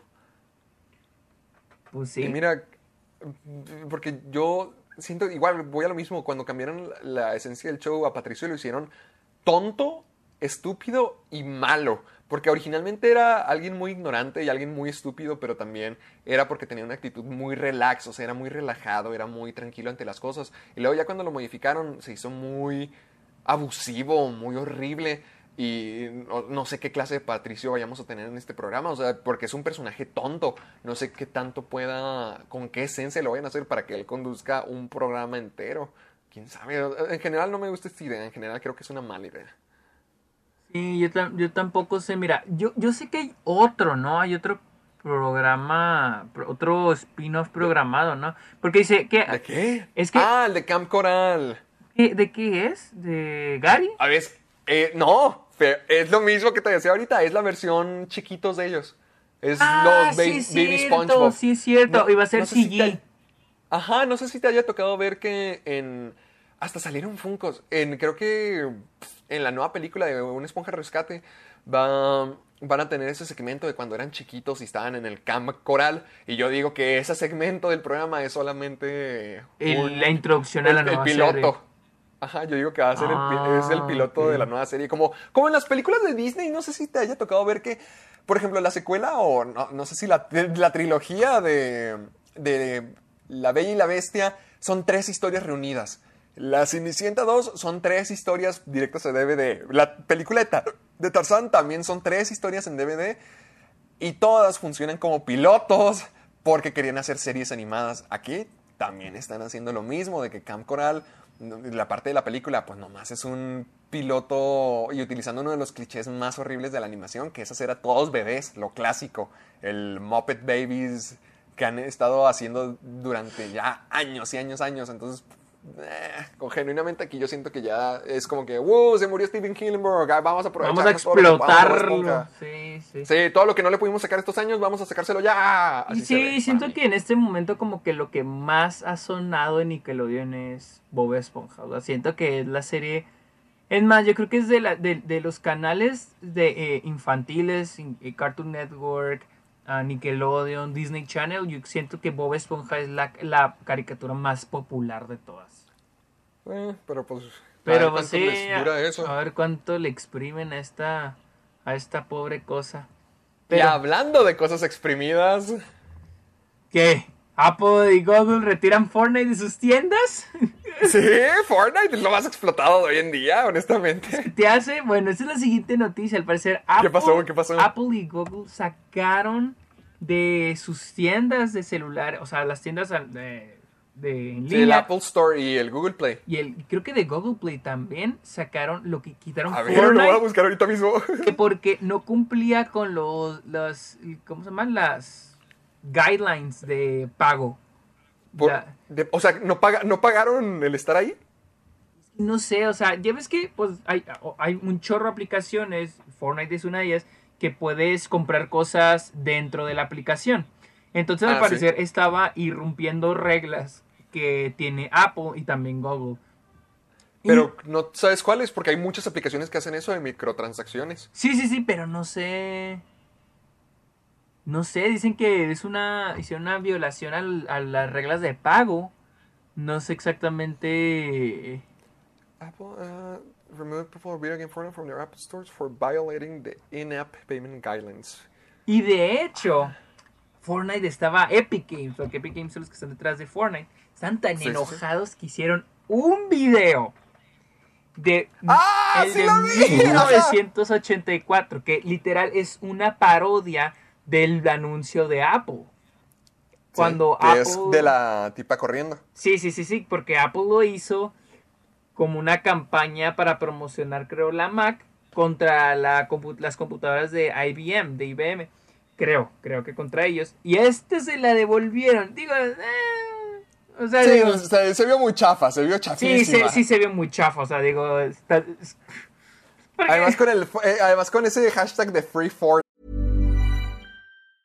I'm Sandra, and I'm just the professional your small business was looking for. But you didn't hire me because you didn't use LinkedIn jobs. LinkedIn has professionals you can't find anywhere else, including those who aren't actively looking for a new job but might be open to the perfect role, like me. In a given month, over 70% of LinkedIn users don't visit other leading job sites. So if you're not looking on LinkedIn, you'll miss out on great candidates like Sandra. Start hiring professionals like a professional. Post your free job on linkedin.com/people today. Night. Ay, sí, la neta, alguien puso en Twitter a qué compañía multimillonaria van a apoyar. O sea, dices, Ajá. o sea, no es como que, digo, al menos Apple en su entonces ofrecía algo nuevo, ¿no? Fortnite, pues, solo es porque no está, o sea, no está respetando los, las reglas de pago con... Las guidelines, con- y, sí. y ahora, no es con solo Apple, también es con Google, al parecer. Pero es que no entiendo lo- qué es lo que se violó, qué es lo que falló. Pues no sé. Ah, nomás dicen express intent of viola- violating the App Store guidelines. Pero no dice. No dice por qué- qué. qué violaron no dice- específicamente. Ajá, o sea, simplemente no, no dicen que violaron. Um, so- no, ni idea. Aquí lo estoy leyendo, pero no, no lo encuentro. Digo, Así aquí los que las tienen más de perder, pues obviamente son, me imagino, los de. Los de Fortnite, Ajá. Epic Games. Porque pues Google y Apple pueden continuar con lo suyo. Sí, claro. Digo, o- obviamente de esa, de esa lana que gana Epic Games a través de los pagos, una mordida se la lleva Apple. Sí, y es Google. porque, tiene, porque Fortnite es gratis, o sea, cualquiera puede jugarlo y de donde saca su dinero es de los skins. Entonces, obviamente teniéndolo Google, o sea, todo lo que compras en el juego, de ahí sacan su dinero. Y ahí obviamente Google y Apple poniéndolo en sus tiendas respectivamente, pues tienen que recibir una parte de ese dinero para estar ahí. Ni modo que lo vayan a poner gratis y que Epic Games se lleve todo el dinero. Pero aquí la cosa no es de que Epic Games depende de esas plataformas para poder poner su juego. Si no, al menos en celular sí. Al menos en pues, celular sí. Computadora, consolas, eso sí pueden. Sí, pero... Lo cual significa que van a seguir ganando dinero. O sea, no, no es como que ya perdieron todo. Ah, no, no, no, para nada, para nada. Pero sí, las que las tienen más de perder aquí es Fortnite porque pues dependen... Es que al final de ellos dependen de las plataformas, igual que con PlayStation. Si PlayStation no quiere ya ponerlo y les dice, ¿sabes qué? Pues te vamos a cobrar porque esto no es parte del Plus, pues lo quitan. Igual Xbox, ¿me entiendes? Claro que también, pues, PlayStation Store y, y Xbox, Microsoft se llevan su lana cuando alguien hace una transacción en Fortnite. Entonces no les conviene quitarlo, más porque Fortnite ahorita es muy popular, la neta, es súper popular. Pero ese es el chisme, Pues, ese es el chisme pequeñito, pero que quería mencionarlo, quería mencionarlo en este... Sí, no, no, no, está perfecto. Qué bueno que mencionaste. Se me había olvidado eso de lo de la parodia de Apple. Hijo, se vio bien feo. Bien feo. Sí, sí, se vio muy copiado. Obviamente lo hicieron con esa intención, pero ay, no, mejor, mejor se lo Sí, hubieran ahorrado. horrible. Ahora, Free Fortnite. ah, Sí, como si, como si estuvieran así de con pistola en la cabeza. no, como si estuvieran en la calle, como si estuvieran muriendo de hambre. Cuando pues todavía tienen de que las consolas, las computadoras, yo digo que es mil veces. Yo digo que la gente que juega en el celular debe, debe ser mucho más poquita en comparación a alguien en una consola Ah, sí, o claro. en una o en la computadora, que es yo donde yo digo donde ha de ser más popular. Sí, sí, sí, sí, yo siento que es mucho más popular en las consolas. En el celular no sé, no, no sé qué tanta gente juegue Fortnite en el celular, porque digo, pues, también pues, necesitas internet, te chinga más la batería, etcétera. Entonces, y, en- y, pues, al final Sí. es más cómodo en una tele. O sea, Eh, eso de, del, del Free Fortnite, qué, qué ridículo. sí, la neta sí fue una ridícula. No sé si para darse promoción o en serio sí lo hacen en serio, o sea, sí lo hacen en serio, pero... Pero bueno. Pues La- bueno, la- ya la- dame, dame otra si- cosa. la siguiente noticia la quise agregar, tal vez no sea tan relevante, pero la quise agregar porque digo, wow, todavía Keanu Reeves tiene, pues, no sé, este, pegue, al parecer se confirmó ¿Por qué? la secuela de 47 Running. ¿Viste, ese- ¿Viste esa película? He oído que está malísima. No, no la vi, pero exactamente, escuché que no solamente está malísima, que fue una de las Sí, peores en que su año, salieron en su año. En su año. Hasta creo que en Rotten Tomatoes nomás tiene como que 5%, déjame lo checo. Sí, no, sí, no, o sea, sí, sí, escuché sí, que que fue una malísima. porquería, como, ¿por qué? O sea, sí me, ahorita que me lo, lo mandaste, sí me quedé que, pues, ¿por qué? ¿Qué? ¿Para qué? ¿O qué? Sí, yo no, yo no sé por qué, o sea, ah, Universal. Universal planea producirla, Ah, pero... no sé. Encontré la original, al parecer eh, la de Keanu Reeves es un remake. Ah, sí, es un remake, es un remake. Esa no me la sabía, mira.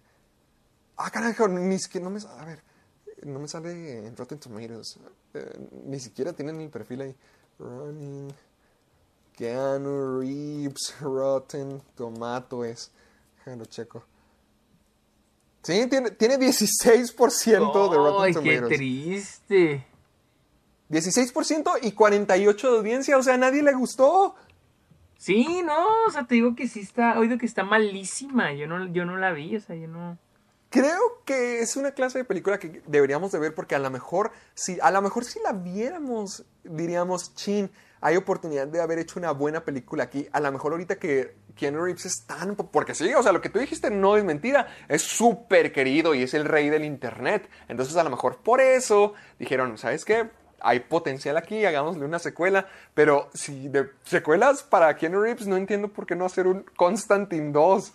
Lo que no sé es si esta serie, esta película va a ser como que mm, directa, o sea, al parecer quien la produce es 1440 Entertainment, una rama de Universal y es una y es una rama que está encargada de hacer películas directa a a mercado doméstico. Sí, Ah. pero aquí lo, lo gracioso es que ya ahora todo va a estar a mercado doméstico, ya va a estar todo en plataformas de streaming. Y, y ahora, lo otro que está muy raro es que el que la va a dirigir es, una, es uno de los actores que aparece en la nueva película de Mulan, se llama Ron Joan. Entonces está muy Ajá. raro, o sea... O sea, como que toda la existencia de esto está como que curioso, ¿no? Sí, o sea, digo, pues qué pedo, ¿por qué? No sé, está muy raro. No sé, no tengo idea qué, qué, qué planea. Y ahora, quiero checar si, si va a ser una secuela o va a aparecer que no creo que vaya a aparecer Keanu Reeves. ¿Por qué no? ¿Por qué no? Pues es que si es para doméstico, quién sabe si, si sea una película barata, no tengo ni idea Ah. que no tengo ni idea qué está sucediendo por aquí, la neta, no tengo no tengo la más remota idea. Sí, como que esto está muy raro que existe en general. Sí, no, no, pero pasemos mejor a la siguiente noticia. Sí, una más, una interesante, una más interesante. Dale, dale. Jonás Cuarón, el, el hijo de Alfonso Cuarón, va a dirigir una película sobre el chupacabras que era directo a Netflix. Y al parecer lo que había leído es de que esta película no va a ser de terror, va a ser como como más familiar, estilo ¿Cómo? ¿Cómo que una película de chupacabras de familiar? va a ser como ET. De hecho, el productor ¡Ah! El chupacabras va a ser nuestro amigo después de tantos años de decir ¿qué, qué es eso en los arbustos? Se apareció el chupacabras, ya, ya es nuestro amigo ahora. Sí, y de hecho los que van a producirla son Chris Columbus y este... Bueno, Chris Columbus que fue el director de, de las de Mi Pobre Angelito y las de... Las dos primeras de Harry Potter. Y al parecer también, creo que Mark Radcliffe es el que produjo las primeras. Sí, él produjo las primeras de Harry Potter también. Este, no sé quién es Michael Burnham, pero ellos van a producir la película y ese, creo que eso leí, que la idea es, es como que sea familiar, como ET, o sea, la relación de un niño con este monstruo. De, de un niño no conociendo sé. chupo. ¡Ah! espera, espera, espera. Vamos a tener un ET mexicano. Sí. Y decidieron hacer al chupacabras el, el alien. Al parecer sí. Estoy vendido, totalmente. Quiero ver eso. Y- Sobre todo si lo hace Jonas Cuarón. Yo ahorita me acabo de enterar lo que estaba discutiendo con Sergio. A mí me sorprendió mucho que, pues resulta que es hijo de Alfonso Cuarón. Yo no sabía que tenía un tercer hijo. Yo nomás conocía al niño de pelo largo, a la chica de TikTok, y eh, creo que este es el único que siguió los pasos de su papá y trabajó con él es- coescribiendo Gravity.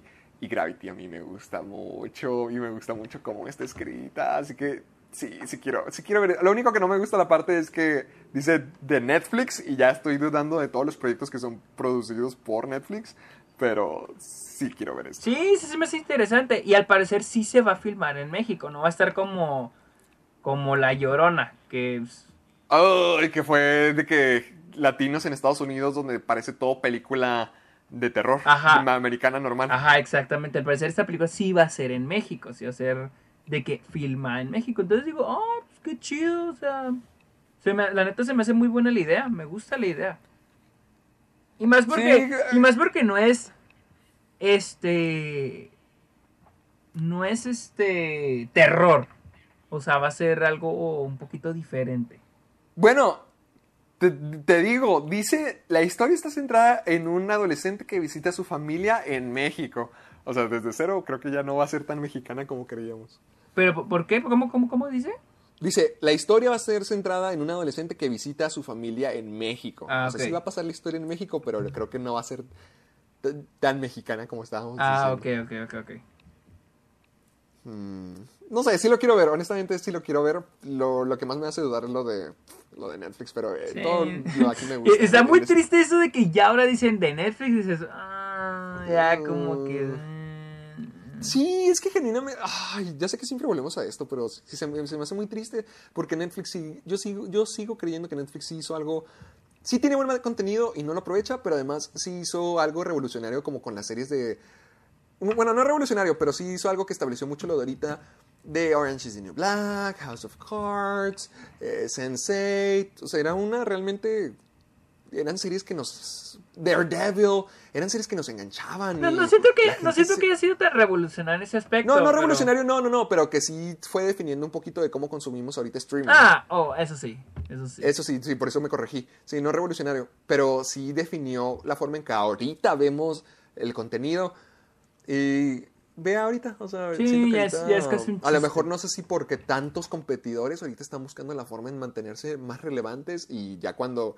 Es como cuando haces las cosas por dinero que ya no te salen bien, sino que si lo haces por dinero ya te sale mal. Siento que es algo así, que si lo hacen por números y por tendencias y por estar en los charts, ya por eso ya sacan cualquier cosa. Entonces sí se, sí se me hace muy triste porque yo, yo sí estoy muy feliz y sí siento que Netflix ha tenido que ver mucho con cómo consumimos ahorita, pero al igual que sigue influen- influenciando, ahorita yo siento que ya va por el mal camino y no es lo que quisiera que Amazon Prime o Disney Plus empezaran a seguir. Y aparte fue lo que se convirtieron en lo contrario a lo que eran. Literal, se convirtieron en todo lo contrario a lo que eran. Ya. ¿Por qué lo dices? Porque siento que antes nos traían series y películas nuevas, frescas, con nuevos, a- este, nuevos escritores, nuevos directores. Sí, todo que se atrevían a hacer cosas como Orange is the New Black, de poner desnudos o lesbianas o esa clase de historias que no, que a lo mejor no llegarían a la televisión. Bueno, la HBO hizo eso primero. Ah, bueno, esa es otra cosa, pero me refiero a, por ejemplo, algo más, más abierto a todo público.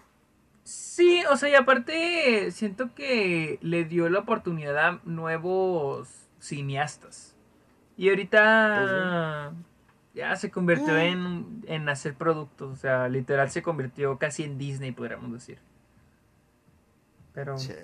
pero pues Pues, Ya. qué triste está neta- esto. perdió, la neta perdió la poca, bueno, la mucha reputación que tenía, porque Sí, la neta para mí sí tenía muy buena reputación, pero Ah. Pero pues ahí está lo que es ahorita, gracias. Están de los besos por llevarnos a este mundo.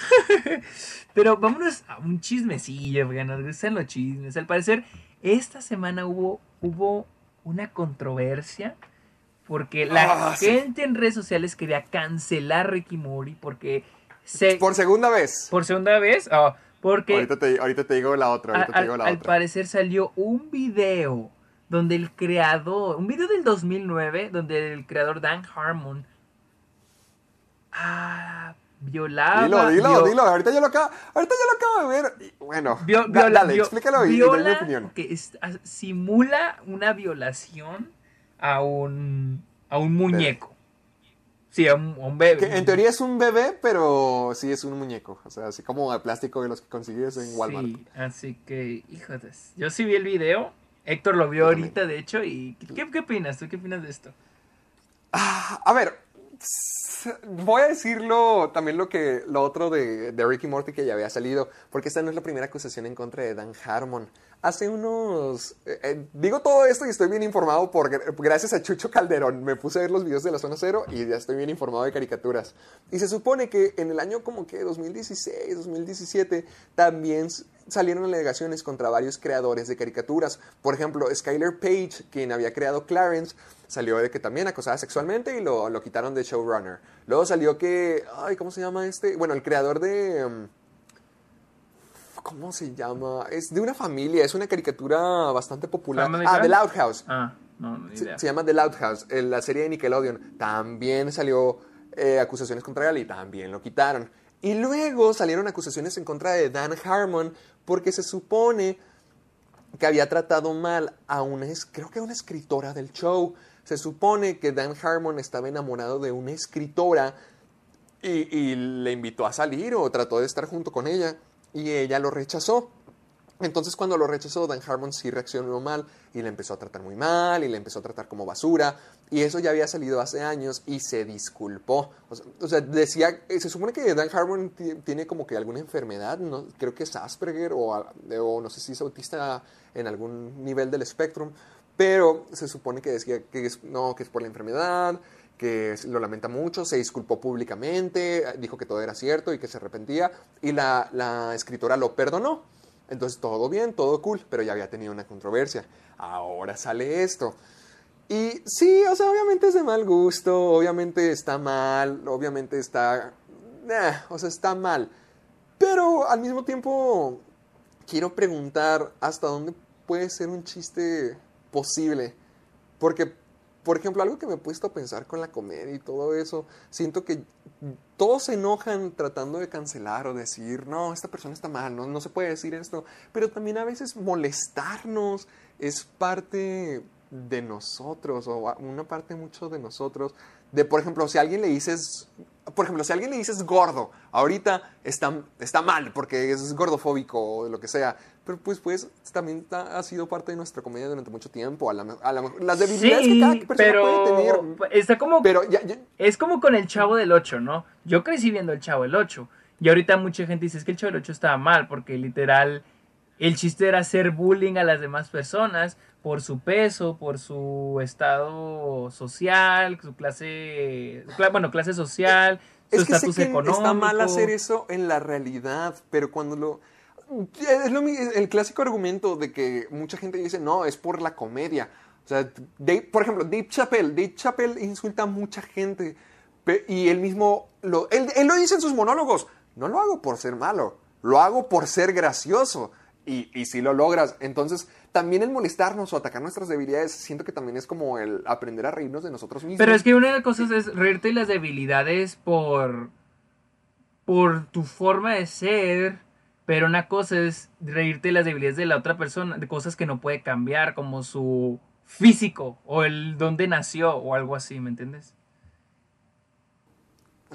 Es que, por ejemplo, hay, varias cosas que no, me, que no me pueden llegar a gustar de mí o varias cosas que no me gusta que se burlen de, de mí, pero al mismo tiempo siento que si lo hacen, pues debería a lo mejor no, no prestarle atención porque no soy el único en esa situación y a lo mejor o sea, ah, no sé, es que es complicado de cómo utilizas la comedia para burlarte de los demás, porque yo siento que sí debería de poder hacerse porque no se hace con la intención de ser malo. Es como en los shows de comedia, literalmente hay comediantes donde te van y te destruyen. O sea, el, el punto es ver quién está en la audiencia, ver sus inseguridades o sus cosas físicas precisamente y destruirlo frente a todo el mundo. Y vas a eso a reírte bueno, y yo, que te digan de que a mí también Pues es que yo ahí es cuando yo no estoy de acuerdo con la comedia. O sea, a mí me gusta la comedia negra. Ya. Pero no, no es de la, como les lo expliqué, la comedia negra no es burlarte de las inseguridades o del físico de las personas. La comedia, la comedia negra es crear controversia, o sea, crear discusión sobre un tema del que la gente tiene miedo de hablar. Por ejemplo, reírte de la iglesia, chistes de la iglesia, ¿no? Este. Eso es comedia negra porque la iglesia es una institución que siempre ha estado en el poder. ¿Me entiendes? Entonces es quitarle el privilegio a través de la comedia a algo que siempre está en el poder. Por ejemplo, yo, ahora, yo veo esta serie que se llama The Boondocks. Y, y, y habla mucho, neta, está la, la, del, la del que parece. Y la neta, esa es una super comedia chingona. O sea, y ha generado mucha controversia porque no solo insulta a la cultura americana, sino a la cultura negra en los Estados Unidos, de, lo, de los errores que tiene. Mm. Pero lo hace a través de la comedia. Como lo que decías de Do the Right Thing. Ándale, sí, como Do the Right Thing, pero Do the Right Thing creo que entra ya como drama. Pero de Boondocks, sí es. Hay un episodio, yo creo que este es el mejor episodio que hice una serie animada, en el que es una versión en la que Martin Luther King no murió. Le dieron el balazo este, quedó en coma y despertó en la actualidad, o al menos en la actualidad donde está ambientada la serie. Y él despierta viendo la cultura que existe en Estados Unidos. Y está, y está chingoncísima. O sea, dices, no mames, están burlando de, de Martin Luther King. Pero en realidad no se burlan de Martin Luther King. Martin Luther King es como un plot device para darte el mensaje que quiere dar él. Pero está cagadísimo, o sea, te cagas de la risa, o sea, pero al final te deja un súper mal sabor de boca, o sea, porque dices, no mames, pinche sociedad está jodida, o sea, estamos jodidos. ¿Me entiendes? Eso sí, para mí, eso es la comedia negra. Sí. Cuando te da un mensaje, o sea, te ríes y todo, pero te rías. Mm, o sea, con Ajá, un te ríes objetivo. desde los defectos de la sociedad. Pero es los defectos a través de las actitudes, a través de quienes están en el poder, a través de nuestras mismas actitudes, o sea, las cosas que podemos cambiar, pero no de las cosas, no reír, o sea, yo no estoy de acuerdo cuando la comedia es reírte de las, de las personas, o sea, de los aspectos, de las cosas que la gente no puede cambiar, que nacieron así, que nacieron en esa situación y te tienes, o sea, no, o sea, yo no, no, o sea, no te ríes de la gente vulnerable, o sea, no te ríes de la gente vulnerable, o sea, es al revés. Como le, otra vez como el, el ejemplo que di en el episodio que hablamos de esto, de este de este Ricky Gervais este, en los Golden Globes, hablaba de él insultó, o sea, literal insultó a, a la a la élite de Hollywood, pero es la élite, o sea, son los que están en el Ah. literal están en el poder, ¿me entiendes? O sea, y nosotros nos reíamos, decimos, no Mm, mames, o sea, punto. y sabemos que es cierto y sabemos que son rumores y son cosas de las que incluso ellos saben pero no las dicen, como dijiste, lo de este Harvey Weinstein o lo de Ellen, cosas que ellos saben pero no lo admiten. Sí. Para mí eso es la comedia que, o sea, que es muy buena, o sea, no solo es... Ahora, con este güey, híjole, yo vi el video pero... ¿Cómo dices? No lo conozco, no sabemos, no, te, no hay pruebas de que sea un pederazo, un pedófilo, o sea... Pero el video sí está muy Ah. cabrón. Es, es que voy a eso, no sé con qué intenciones lo haya hecho, porque pues no conozco a Dan Harmon. Sé que, sé que tiene alguna enfermedad y sé que tiene, ha, de, ha tener una forma de pensar muy especial por ser el creador de Ricky Morty, pero no sé Digo, hasta dónde llegue sus Ricky intenciones Morty- con eso. Porque, por ejemplo, este, este, este, ¿cómo se llama? James Gunn. Hizo, se supone que también iba a fiestas de ese estilo, que era como de que, no pedo, fiestas pedófilas, pero no sé si irónicas, como que para burlarse de eso. Y que hizo, y también hacía comedia al estilo de pedófila. eh, y se supone que pues, lo hacía por comedia, así es de mal gusto y te quedas de que, uy, pero se supone que pues al final de cuentas es comedia. No, igual no me consta qué es lo que viva James Gunn y no me, no me consta, no me consta lo que viva Sí, Dan sí. Harmon. Sí está, sí está rarito. Eh, o sea, no- ni, a- no- ni a no mí me dio risa. Ajá, no sé cómo exacto. tomarlo, es que honestamente. Es comedia, pero ¿cómo es comedia cómo si no me da risa? Y hay gente a la que no le provoca risa. Si hay- O sea, se- supongo que a él le provoca risa y para gente a lo mejor le provoca risa. A mí se me hizo. A, a mí no me traumó de que, oh, por Dios. no, ¿qué no, no, no, porque viendo? tampoco Porque, pues, no, está, muy- no está choqueante, pero te quedas de que. O sea, el simple hecho de lo del. Ajá, dices, Qué ¿qué pedo. pedo con este güey? O sea, por, o sea, ¿por qué está haciendo eso? ¿Me entiendes? O sea. Sí, o sea, por la, mis- por la misma, mira, por la misma mala calidad, por el mismo muñeco, por lo mismo rarito que está todo, por lo corto, por la narración que hace, hasta él dice, soy un monstruo y quién sabe qué. O sea, quién sabe, es que quién sabe cuáles son sus o sea, intenciones, no. genuinamente. Lo, lo que sí estoy de acuerdo es que no deberían de cancelar, ni deberían de atacar a Ricky Morty por eso, o sea, no, no, de te- separar un poquito al artista del creador. ¿Por qué querer cancelar a Ricky Yo, Morty? yo soy de los que. por Mira, eso, yo sí soy de los que. Sí, se, ajá, lo que tú dices. Separar al artista de sus obras. Porque incluso Luisa me lo ha dicho. Sí. hay un- Hay un chorro de pintores que eran violadores, golpeaban a sus esposas y mucha gente ahorita los admira por sus dos obras, ¿no? Pero yo sí pienso que debe de haber consecuencias. Obviamente no en este, no sé en este caso porque no hay man esto es del 2009, no se puede comprobar si el tipo en realidad hizo algo así en la vida real o no sé, pero sí pienso Sí. de que sí debe de haber consecuencias en, en otras situaciones para porque si si dices, "Ay, no hizo nada", di- bueno, sí hizo algo, pero no cancelen su película, o no cancelen su serie, no cancelen su libro. Y entonces es bueno, ¿y dónde están las consecuencias? ¿Me entiendes? Te digo, por ejemplo, al- estoy de acuerdo con Kevin Spacey que su carrera quedó cancelada. Técnicamente su carrera quedó cancelada. Pero no estoy de acuerdo Sí, pues sí, en que ¿no? se cancelen las películas que él hizo.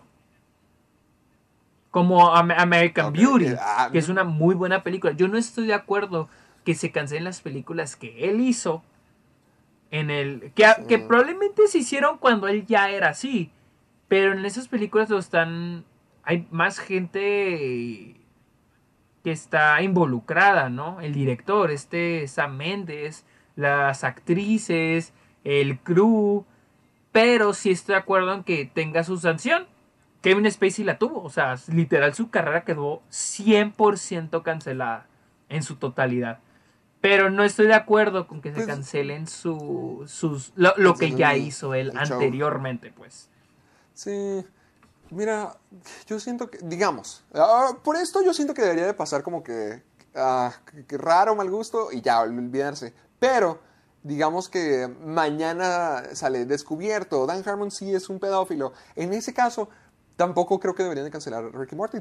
Creo que en ese caso a lo mejor sacarlo del programa como lo hicieron con Clarence, como lo hicieron con The Loud House, donde quitaron a los creadores, a, como a los showrunners, lo sacaron. A lo mejor, a lo mejor ahí sería pues otro caso, pero... También dependería, porque Ah, no sé, pues, con- tal vez con- termine siendo igual que con Bob Esponja. Sacan, ya no está el creador y termina siendo una basura. Y te- quién sabe, o sea, sí está, al menos manteniéndolo con lo que vimos del corto, sí está rarito, no, no me lanza de ningún lado, solo me quedo Sí, viejo raro, dices. Ajá, sí, ay, sí, Dan sí. Harmon. Sí, como que, ay, Dan Harmon. Me gusta Community, me gusta Ricky Morty, pero... Sí, ajá. Y digo, eso es. se fue en 2009. Tal vez tenga unos más recientes, tal vez no, pero. Pero vayamos a la última noticia antes del tema. Un tema que, Sí, es- que yo creo que fue Ajá. más meme que noticia, pero al parecer. Salió el rumor que Anabel, la muñeca Anabel, se perdió, se fue al museo. O sea, se escapó, se escapó. O sea, se fue de, de la casa de, los Warren. o sea. Sí, o- ¿Cómo? O sea, se- pero tú me, ok, tú me dijiste que era falso. Pues, eh, ya, ya salió de que, que no, o sea, que era falso. A ver, lo estoy leyendo. Que ahí estaba todo el tiempo, que no. Sí, yo quiero pensar que... Yo quiero pensar que nada más fue como que un rumor y... Y ya, o sea... Sí, mira. eh, so- eh, social media was convinced of rumors that Annabelle had somehow found... Sí, o sea, fueron rumores y la gente lo agarró como meme. Y, y yo siento que fue porque... De hecho, yo el año pasado, que está en Nueva York, yo quería ir porque está en Connecticut, está en corto. Pero la- el, el museo está cerrado Oh, porque lo tienen en remodelación. Bueno, en la página dice que está en remodelación, o eso decía, pero yo creo que era porque la, la señora falleció, de hecho falleció en el año pasado, como por abril, mayo, por esas fechas falleció la Lorraine Warren. La- Entonces yo creo que imagina- me imaginé que, yo creo que las cerraron el, el museo para ver qué iba a pasar a futuro. Entonces yo dije, si se, si no es, si desapareció la muñeca, es porque pues tal vez están, pues están este remodelando, están cambiando las cosas, están, ¿me entiendes? O sea, pero pues no, Sí. al parecer ya lo desmintieron y no, la muñeca no. Pero pues sí, hubo muchos memes, hubo mucha gente que sí creyó que se escapó. Oh, las agruras, las agruras, amiguito. ¿Qué? Las agruras que te cargas. Es que traigo gasecillos en la boca. No, mira, yo, yo quería que dirías esto porque yo pensé que era real. O sea, no sabía esto, pero yo pensé de que, ah, vaya, vaya, desaparece Anabel cuando está tan cerca de estrenarse su nueva película. Qué curioso. Pero la nueva película del Conjuro se va a estrenar hasta el próximo año, ¿no? Bueno, ya, ya, ya comienza la campaña. Ya, ya está empezando la campaña. ¿Dó- ¿Dónde De hecho, la otra vez, hablando de dándole promoción a otros podcasts, Luis A y yo estamos ah, eh, escuchando Leyendas Legendarias, el episodio donde hablan de los Warren. Pero ah, está muy bueno ese. donde los desmienten, mamón. Sí, sí lo escuché. No me, no me acuerdo ya porque pues es un podcast y no se me queda, pero sí me acuerdo que lo escuché y sí fue de que, holy shit, estos tipos son unos embaucadores. Son unos, ¿cómo se llama este güey? Carlos Trejo. Pues es lo mismo, o sea, es el Carlos Trejo con presupuesto americano. ¿Tú crees que sea falso lo de ellos o, o crees que sea verdad? Es que después de haber escuchado el podcast de Leyendas Legendarias, yo sí creo que es falso. yo sí creo que son falsos. Yo, Sí, al, igual que, al igual que creo que Carlos Trejo es un farsante, igual yo digo que también los Warren son unos farsantes. Yo digo que lo más, lo más de calidad y lo más real que hayan hecho es... Las películas. Las películas. Y, y te diré algo, porque cuando yo vi la primera, sí se me hizo. Yo decía, bueno, va a ser una historia real. Pero la idea es de que ellos hacen el exorcismo. Porque, porque también lo dicen los chavos este en el podcast, en, en Leyendas Legendarias. Y yo ya antes lo había dicho. Es que se supone que alguien preparado lo tiene que hacer. En la película sí se ve que pide, le piden permiso al Vaticano, pero no reciben la. De hecho, sale que reciben la aprobación ya hasta el final de la película. Pero dice, Sí. se supone que el exorcismo lo hace alguien preparado. O sea, ¿cómo, ¿cómo es que ellos van a hacer el exorcismo? O sea, ¿cómo? O sea, ¿qué, ¿cómo están preparados? O qué, qué- no, o sea, yo eran cosas que sí me había ya preguntado de- en esa película, pero yo disfruté la película porque la neta a mí sí, sí me, gust, sí me gustan. Sí, sí me o sea, yo, yo lo que la película me la paso muy bien con los Warren, pero ya en la realidad, ay, yo siento que eso es lo que lograron, crear un legado de puras mentiras. de puras Y gracias a mentiras. eso se volvió... Sí, pues puros fantasmas mentirosos. Sí, pues. Sí, la neta sí me saca onda porque. Y, y está Te muy chistoso. No, y está muy chistoso porque uno cuando piensa en los Warren, y lo dijeron en el podcast, te imaginas a los actores. ¿Cómo?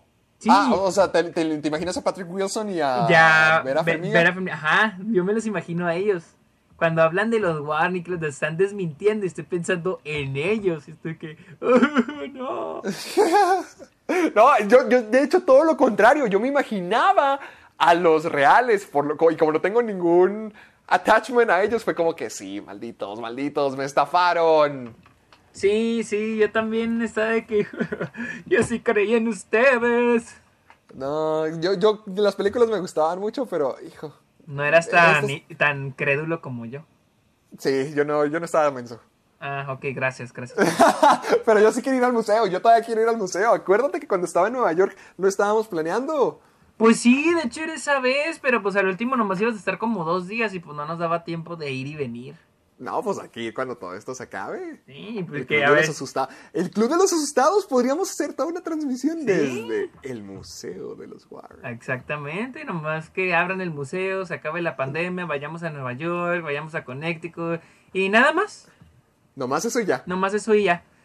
Pues ya, ya casi. Vamos- ya. ¿Qué tal si empezamos el tema? Porque ya vamos pasado de la hora y media. Sí, yo digo que ya unos 10 minutitos ya Hablemos para cerrar con esto. de nuestras series de la infancia favoritas. ¿Con ¿Quién Hijo. empieza? ¿Quién empieza? ¿Quién empieza? déjame comenzar con esto porque yo, yo me acuerdo cada, no sé si cada, no me acuerdo el horario específicamente, pero cada santa noche a las 8 más o menos, creo que 8 9, me acuerdo de que mi mamá, a mis primos y a mí nos cocinaba unos burritos de frijoles, un chocomilk bien frío y órale, a ver y Kel. Yo me acuerdo que cuando yo estaba en kinder. ¡Hala! cuando yo estaba en kinder, yo veía Kenan y Kel. En tercero de kinder yo lo veía. Te digo porque mi papá me acostaba a las 9 de la noche. Y a las 9, yo me acuerdo que a las 9 pasaban Kenan y Kel. Todavía no existía Nick at Night, o sea, lo Sí, pasaban. no, cuando era parte de la programación real. Sí, lo pasaban en las noches, a las 9. Y de, y de hecho después pasaban este... Ay, no me acuerdo, pero ahorita lo- Ah, esta Clarisa, Clarisa lo explica todo, también lo pasaba. Ah, ok. Entonces yo me acuerdo que me ponía a las 9 de la noche a ver Caniquiel y mi papá me decía ya a dormir y yo le decía que 5 minutos y decía, ok, pero obviamente me aventaba todo el episodio. Y, yo creo que esa fue la... la yo creo que es la, como que mi primera serie así que yo recuerde de las que veía, o sea, serie live action pues, y que yo disfrutaba mucho. También Clarisa lo explica todo, el show de Amanda con Amanda Bynes. Ah, el show de Amanda. Estaba También ahí chido. Drake y Josh. De hecho, de ahí también. salieron, porque creo que tuvieron un.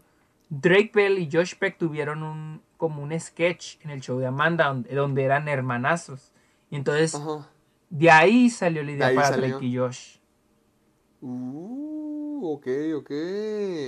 Sí, yo creo que. Mucho. Y, y de caricaturas, pues yo veía Oye Arnold, Rocket Power se me hacía muy chido. ¿Sabes cuál no me, ¿sabes cuál? La que no me gustaba eran los Tom, los Tom Berries y Ginger. No, a mí tampoco me aburría. Sí, Ginger también no, no, no me gustaba. Ginger llegué a ver unos episodios, pero también estaba como que.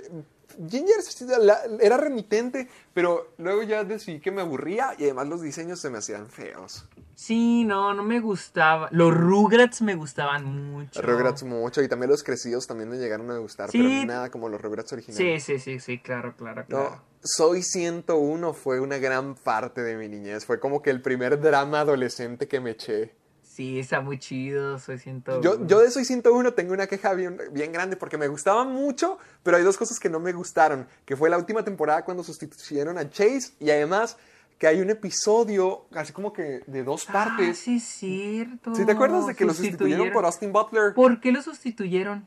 No sé, o sea, en teoría, en la serie es porque Zoe se va a estudiar al extranjero, a Europa, y luego cuando Ah, Chase y, decide- sí, él, ella vuelve, pero él se va con ella. Pero Chase se tiene que quedar, exactamente. Ahora que no sé cuál habrá sido la- la razón real en el show. Sí. A lo mejor sí era parte del, del drama, del drama, y a lo mejor como alguien se embarazó, tuvieron que adelantar todo el final. Porque sí se, pues está muy forzado que en el último episodio, literalmente en el último episodio, termina con el güerito porque le dice te amo y regresa Chase ese mismo episodio. Sí, es como que, ay, bien apresurado. Sí, sí, sí, sí me acuerdo, sí me acuerdo de eso. Y también hay un episodio, eh, se me hace el más ridículo de Soy 101 de todos los tiempos. Porque Soy 101 siempre me gustó que eran, o sea, cuestiones obviamente de adolescentes y, y hasta fantasías adolescentes. Pero hay un episodio donde se enfrentan a un fantasma. No es en, una, ¿No en un desierto. Ay, Sí. ya, ya, ya, ya, ya, ya, ya. Ese sí es el Yo que no- más se hizo no me acordaba. ridículo, Porque siempre eran triángulos amorosos. Pero ese era de la eh, eh, escuela, y ahí se ¿Esa fue la última temporada? Se me hace que sí. Ok, ok, no, no, no me acordaba, es que hay un chorro de los que no me acuerdo. Sí. Yo desde entonces lo tengo bien atorado porque me acuerdo de haberlo ¿Sabes visto qué y no, dije, ¿sabes qué no me gustaba? Eh, no me gustó cuando Queen y Logan empezaron a ser novios. No ¿Por qué? sé, no. No sé, no, no sé. Dilo, dígalo. no, no, como que. A mí se me hacen una buena pareja. No. Mucho mejor que Chase y, y Zoe. A mí lo de Chase y Soy me gusta el hecho como que Chase le tiraba la onda, pero pues nunca, o sea, que nunca se daba y nunca se daba y nunca se daba. Me gustaba eso, pero, o sea, ya el último que les pusieron de pareja, me, o sea, porque ¿en, en qué momento ya eran novios? Antes de que se fuera, ¿no? Al extranjero. Sí, sí. Creo que lo, es que lo mantuvieron en secreto al comienzo. Ah, ok, sí, no. Hablando como si Voy a fueran hacer como si fuera. Sí, no, a mí no, a mí no. Sí, es que como ellos. de- Es que me gustaba el hecho de que él intentaba tirarle la onda, pero nunca podía, siempre fallaba. Eso era lo que me gustaba. Pero. Sí, no me acuerdo, no me gustó ya cuando empezaron a andar, como que perdió el chiste. Y lo andaron y luego Soy volvió y sí, o sea, no. Ah, ah, mi- mi- habla, ya que estamos en eso, a mí series de, de este Dan Schneider no me dejaron de gustar en cuanto sacaron Sky Carly. Mm. Porque Carly me gustaba en un comienzo, pero luego ya se me hizo muy tonto. Y como que el humor de esas series Sí, empezó sí, sí, sí, sí. Sí, a mí también no. Empezó a ponerse como que muy Sí, random. sí, sí, sí, sí, completamente de acuerdo. A mí, iCarly fue como que. Y se me hace muy chistoso porque hubo un spin-off de iCarly Victorious. Donde. Ah, Sammy. en ah, el que el títere de Victorious, ¿cómo se llama? Rex o. ah, ¿El Robbie? Era, o sea, Robbie era el del títere. Pero me acuerdo que el, títere el títere. hacía como un, un Tonight Show. Y salían ¿Qué? Sí, no sabía y eso. hacía un- y, a- y entrevistaba a los de iCarly. Y estaba muy chistoso porque llegaba Miranda Cosgrove y este güey le decía, oye, tú eras la niña de Drake y Josh, ¿verdad? Y ella le dice, sí. Y le dice, ¿qué te pasó? Y yo que no mames, porque yo, sí es cierto. O sea, la neta a mí, a mí, neta los personajes de iCarly se me hacen como que castrantes, no me gustan. No me gustan, no me gustan nada. Sí. Y también los de Victorious, es que te digo, eran como que muy random y muy exagerados, como que lo... Así, es que la mejor forma en que lo puedo escribir es humor random, porque, no sé, tenía que ver mucho con pies, esa cosa de los títeres, había gente muy loca por todas Sí, partes. estaba muy, no sé, sí, está muy extraña extraños. esa serie. Cuando, eh, eh, hasta siento que Drake y Josh sufrió un poco de eso. Por, por ejemplo, Drake y Josh todavía vivió y todavía lo, lo toleró, porque, por ejemplo, vi una vez una comparación de, de las temporadas de Drake y Josh. La primera temporada, Drake ayuda a Josh a hablarle a una chica.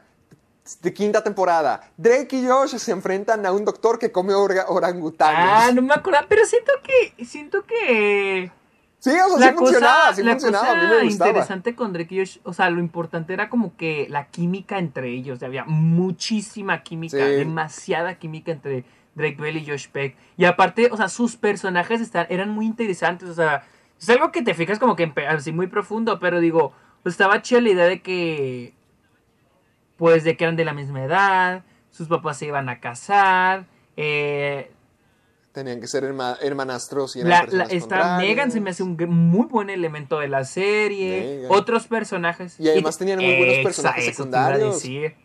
Como Helen. Helen para mí es de los mejores personajes Sí, de y por ejemplo estaba la, la maestra, la que odiaba a Drake. Ah, a- a- hasta el tipo este, el Bruce Winfield, creo que se llamaba, el del cabello. Ah, el que nunca salió, el que nunca apareció. Sí, no- sí, sí, nunca salió, pero siempre lo papá. mencionaban. Por ejemplo, también el, el loco Steve. Los papás también. El papá, cuando empezaron a, a involucrar más a Walter. Una vez vi una comparación de Kenan y Kel y de Drake y Josh. Así, de que Ah, que sí, son son muy parecidos. súper parecidos. De que, por ejemplo, por ejemplo, una es eh, personas negras y otras son blancas. Pero, por ejemplo, dice, en una los protagonistas son, son este, son todos negros y el jefe de uno de ellos es blanco. Y en la otra Es todos blanco, son blancos, ajá. pero la jefa ¡Ah! es negra. Y luego, negra. este, Oh. una vez un chorro de semejanzas, sí. Nada de comparaciones, por comparaciones, ejemplo, de que Drake y Josh en su cuarto tienen pósters de Aerosmith, mientras que Kenan y Kel tienen pósters de Michael Jordan. De sus, es como que su... Y, y sabes, es, es muy curioso porque también la misma historia de Kenan y Kel es la misma que de Drake y Josh, de cómo consiguieron su programa. Porque mira, Drake y Josh comenzaron como un segmento o así partícipes del programa de Amanda. Y Drake y De, oh, Kenan y Kel tenían también All en, that, en ajá. All That, ajá, exacta, en All That, exactamente. O sea, como que es la misma historia o el mismo camino. No, y aparte dos. este... O por ejemplo que hay una, uno de ellos tiene una hermana. Ah, ok, Sí, Kira ajá. y. Ki- Kira se llamaba, esta ¿verdad? Megan. Kira. Sí, o sea, y sí, luego Kira. hay episodios donde hay como que hay personajes que se parecen a ellos. Por ejemplo, en en qué era ni qué, no me acuerdo en qué episodio era, pero en Drake y Josh er- era el episodio donde tienen amigos nuevos, ¿te acuerdas? Cuando. Hasta el final les hacen un episodio. Ah, que Jerry y Drew. Sí, Jerry y Drew. Mira, Sí. Por ejemplo, aquí Sí, estoy leyendo algunas de las similitudes. Por ejemplo, en uno de los episodios, tanto de Drake y Josh como en Kenan y Kel, matan a un animal exótico y, si es- y les dan respiración boca a boca y no funciona. en Kenan y Kel, La la cacatúa del hámster, sí es cierto. Y es le- Dan Schneider, nomás estaba reciclándose. Sí, sí, sí, sí, sí, sí. Y luego, por ejemplo, en Josh y Kenan tienen una novia que siempre los vence en todo. Sí es cierto. Eh, Mindy. Y, y Kenan era la que trabaja, la que Ah, trabajaba con ellos. La que- ¿Cómo se llama? Una del pelo chinito. Déjame lo busco. Ah, Y luego, por ejemplo, uno tiene, uno es más gordo que el otro, ¿no? Pero se supone que cambia porque creo que Kenan mientras avanza engorda más y Josh mientras avanza delgaza. Y los dos Sí, pero sí, pues sí, los actores. Y los ¿verdad? dos personajes trabajan en su tiempo libre, mientras que Drake y este, ¿cómo se llama? y Kel no trabajan, pero, pero Kel. tienen un episodio donde intentan trabajar en un lado y al último no funciona. Drake trabaja en el cine y Kel trabaja en la tienda de donas. Ah, Y luego, por es ej- cierto. Ah, y por si la, la chica se Ah, llama charla, por charla. cierto, Charla. Y luego, por ejemplo, hay un episodio Charla. donde donde hacen apuestas. Por ejemplo, Kenan y Kel hacen apuesta de que Kel no puede tomar soda de naranja. Y en Drake y Josh de que Drake no puede comer dulces y Josh no puede jugar videojuegos. Mm, es Sí. cierto. Y luego las dos series tienen especiales de Hollywood, de que van a Hollywood también. Barajo, ah, sí, cierto, perdidas en Hollywood cuando este Kenan y Kel, ¿a quién conocen? Ay, ya había salido antes en el programa, era muy famoso, Alan algo, creo que también salía Britney Spears de alguna manera, no me acuerdo. Sí, sí, sí, sí, es esa, es esa, Ah, es no esa, es esa. Y luego, por ejemplo, me sale que los, en los dos programas al inicio, los personajes dan una introducción. Y si es cierto. Ah, de, de las pantallas y también del el, de entrar Ajá. al teatro. Y luego, las dos series tienen un capítulo en que los protagonistas se defienden en un juicio. Drake tiene. ¿Qué, qué hace Drake? Ah, lo del carro. Por el Y carro. Drake y Josh, Lo lo, del atún. No, ya, perdón, Kenan Kenan y Kel, lo del atún. No manches, Sí, es la misma serie, y luego, ¿qué en un episodio de cada serie aparece un ladrón que intenta escapar y, y, y lo derriban. En tanto Drake y Kenan lo derriban, sí es cierto, cuando roban la tienda. Cuando roban el ¿Cuá- cine. Sí, y en Drake y Josh. En Drake y Josh. ¿cuándo? Ay, no me acuerdo cuándo. ¿Sabes de qué también me estoy acordando? De que hay un episodio en las dos series en las que a un personaje de la serie lo confunden con un criminal. Drake y Josh confunden Ah. a Josh con un criminal. ¿Te acuerdas? Y lo que dice, soy Carlos Mantana. Sí, de que. No, no, mi, mi, mi, Santana. mi- mi- Carlos Y en. Drake y, y en Kenan y Kel confunden al papá con el con el ladrón martillo. Martillo, creo que el ladrón martillo. No, no, no, no, no era el martillo. El, marti- el martillo es otro, porque el martillo es quien roba a Rigby's. No sé si te acuerdas de que cuando el martillo entra y Chris, Kenan y Kel, cada quien da su versión de lo Ah, que ocurrió. sí, sí, sí, sí, sí. Y luego, en las dos series hay un, hay un personaje que es un nerd con anteojos. En Kenan y Kel es este Mark. Y en Drake Mark, y Josh es y este, el Eric.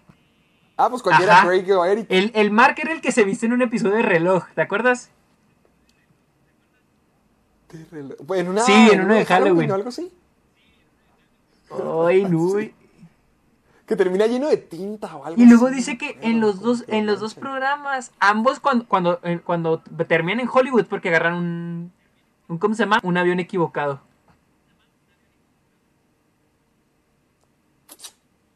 En- ¿qué- Creo que, sí, creo que eso? sí. No, creo que es me Megan. no Megan me es la que agarra el avión equivocado. Megan agarra un avión equivocado y terminan teniendo que ir estos por por Megan, pero en Ken y Kel no me acuerdo por qué fueron a, a Hollywood, porque estaban ahí para empezar. No, no me acuerdo. ¿Quién? ¿Kenan Nickel? No me acuerdo. Ajá. Pero, Sí, me fui. No me acuerdo, en serio no me acuerdo de eso, pero pues ¿qué bueno. pedo? No sé si están... Oye, qué pex esto en lugar de ser de, de series hicimos el análisis Sí. de Drake y Josh y Ken y Kel. Sí, está bien, está ¿Qué bien... onda? qué pe- Muy, muy, muy, muy semejantes. ¿Qué otras? Como que muy, dema- demasiadas Sí, a- semejanzas. cambiando un poquito a, a- a otra cadena. A mí, a mí en Disney Channel no era. No, o sea, sí lo veía poquito más. Por ejemplo, Cartoon Network casi no lo vi, pero en Disney Channel me usa recreo. Me usa mucho recreo. Se me hace muy padre. Ah, no, yo, yo en recreo ahí tengo de mis live actions favoritos. Creo que en, en- digo, recreo. En Disney Channel tengo mis live actions favoritos. Por ejemplo, desde Saki Cody Saki Cody. Saki Cody me gustaba en Raven. el hotel, pero ya no me Raven. gustaba. Ajá. Ah, Gemelos a bordo. No, a mí sí me gustaba Gemelos a bordo, pero sobre todo el hotel era mi favorito. También estaba Stan Raven, Mano a Mano, Phil del futuro. Eh, ¿Qué otros live actions tenían ahí muy buenos? Hannah Montana. Ah, Mi vida con. Derek. O sea, Ese estaba. mi vida. ¡Ah! A mí sí me gustaba mu- mucho mi vida con Derek. ¿Cómo iba el tema No principal? Ah, ¿Sabes? Todo ¿Sabes? ¿No, ¿No te ha pasado que de repente te topas con una serie? O sea, a- a- ahorita en la actualidad te, la, te topas una serie en. ¿Cómo se llama? En, en redes sociales. O de repente te la topas y dices, no mames, no me acordaba de esta serie. De esta... Porque hace poquito me acordé de Martin Mystery. Ah, sí es cierto que creo que todos los episodios están en Amazon Prime. ¿En serio? Pues Sí. me acuerdo que a mí me encantaba. porque creo que es francesa. Creo que es francesa esa serie. Mira, aquí te va, aquí te va. Escucha, a ver si escuchas bien. Espera. A- y a ver si- creo que sí se va a escuchar la grabación. Yo, ya me acordé de eso. ¿Sí te acuerdas? Sí, sí me acuerdo de esa. Que, Qué pues, es- pero también es la, premisa, la misma premisa de Drake y George, ¿no? O es similar. Pero es, es- en este caso es un hombre y una mujer. Sí, holy shit, de hecho, pues sí, porque la mamá tenía a esta, ay, ¿cómo se llamaba? Cassie, creo que se llamaba la chica. Bueno, tenía la mayor y tenía otra niña, y luego el papá tenía a Derek y tenía otro niño, y creo que había otro más, no estoy seguro. Entonces, sí, es la, es la misma trama que Drake y Josh. Sí, ¿no? Todas repetidas. Oye, qué chafa, todo repetían. Ay, ay, ay, estoy poniendo ya. Ah, ¿sabes cuál me gustaba mucho? ¿Cuál? Cory en la Casa Blanca. Ah, está muy buena, a mí también me gusta. Ay, sí me gusta demasiado, no me importa lo que la gente diga, a mí me encanta. Y, ay, ahorita estoy viendo uno, no sé si te tocó, el de ¿Por qué a mí? Me suena. Era una serie australiana de una chica rubia que siempre tenía una cola de Ah, caballo. creo que sí. Uy, ya no me Que acuerdo. le gustaba un chico llamado Sí, sí, sí. León. Creo que la mala se llamaba Brittany o algo así. Sí, era de Di- salía en Disney Channel. Salía en Disney Channel. Órale. Sí, ya, ya me acordé. Sí, era de está Australia. Hasta, yo digo que ya mi última etapa de ver series de Disney Channel live action fue con los hechiceros de Waverly Place a lo Ah, mejor. esa ya casi no la vi. Porque mira, Sony entre estrellas no la, no la vi absolutamente nada. Y luego empezaron a sacar series como Ant y no la vi. Austin y Ali salió. eh, está buena Austin y Ali. ¿Tuviste la de Buena Suerte, Charlie? Buena suerte, Charlie. Esa fue no. mi última serie. Yo sí. no, Buena suerte, no, Charlie. Sí no. me gusta mucho. Es que Disney Channel la dejé ver, como que no sé, me dejó de gustar. A mí, ¿sabes cuál me encantaba? ¿Cuál? Eh, Manual de Ned. ¡Ay, mames, está sí, buenísima. Sí, sí, esa serie siento que está muy poco apreciada y que Sí, Netflix, Prime, cualquiera debería de tenerlo en su servicio de streaming. Está muy poco apreciada porque está demasiado buena. Sí, a mí se me hace muy buena. Y me gustaba mucho, o sea, yo apreciaba mucho esa serie porque no usaba, no usaba los típicos, jajaja, las risitas que te ponen en Sí, las lados. risas grabadas. Sí, y, y a mí también, a mí la neta sí me gusta mucho Big Time Rush. Big Time Rush A, sí ah, se me- Victor me Rich, no la vi tanto, pero sí me gustaba. Y me A mí me gustaba, me gustaba mucho el hecho de que parodiaban literal a las celebridades. A la las vida boy real. bands.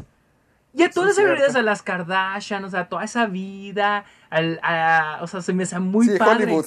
Sí, exacto. Oh, o sea. a, a- a mí me encantaba el. ¿Cómo, ¿cómo se llamaba esta tía? Eh, Gustavo, ¿qué? Ah, Gustavo, Gustavo Roque, creo, Gustavo Roque. Gustavo Roque, que me, me encantaba ese tipo de que mis perros. ¡Qué perros! Sí, estaba, la neta, sí, sí me encantaba. Victim Rush me gusta, me gusta mucho.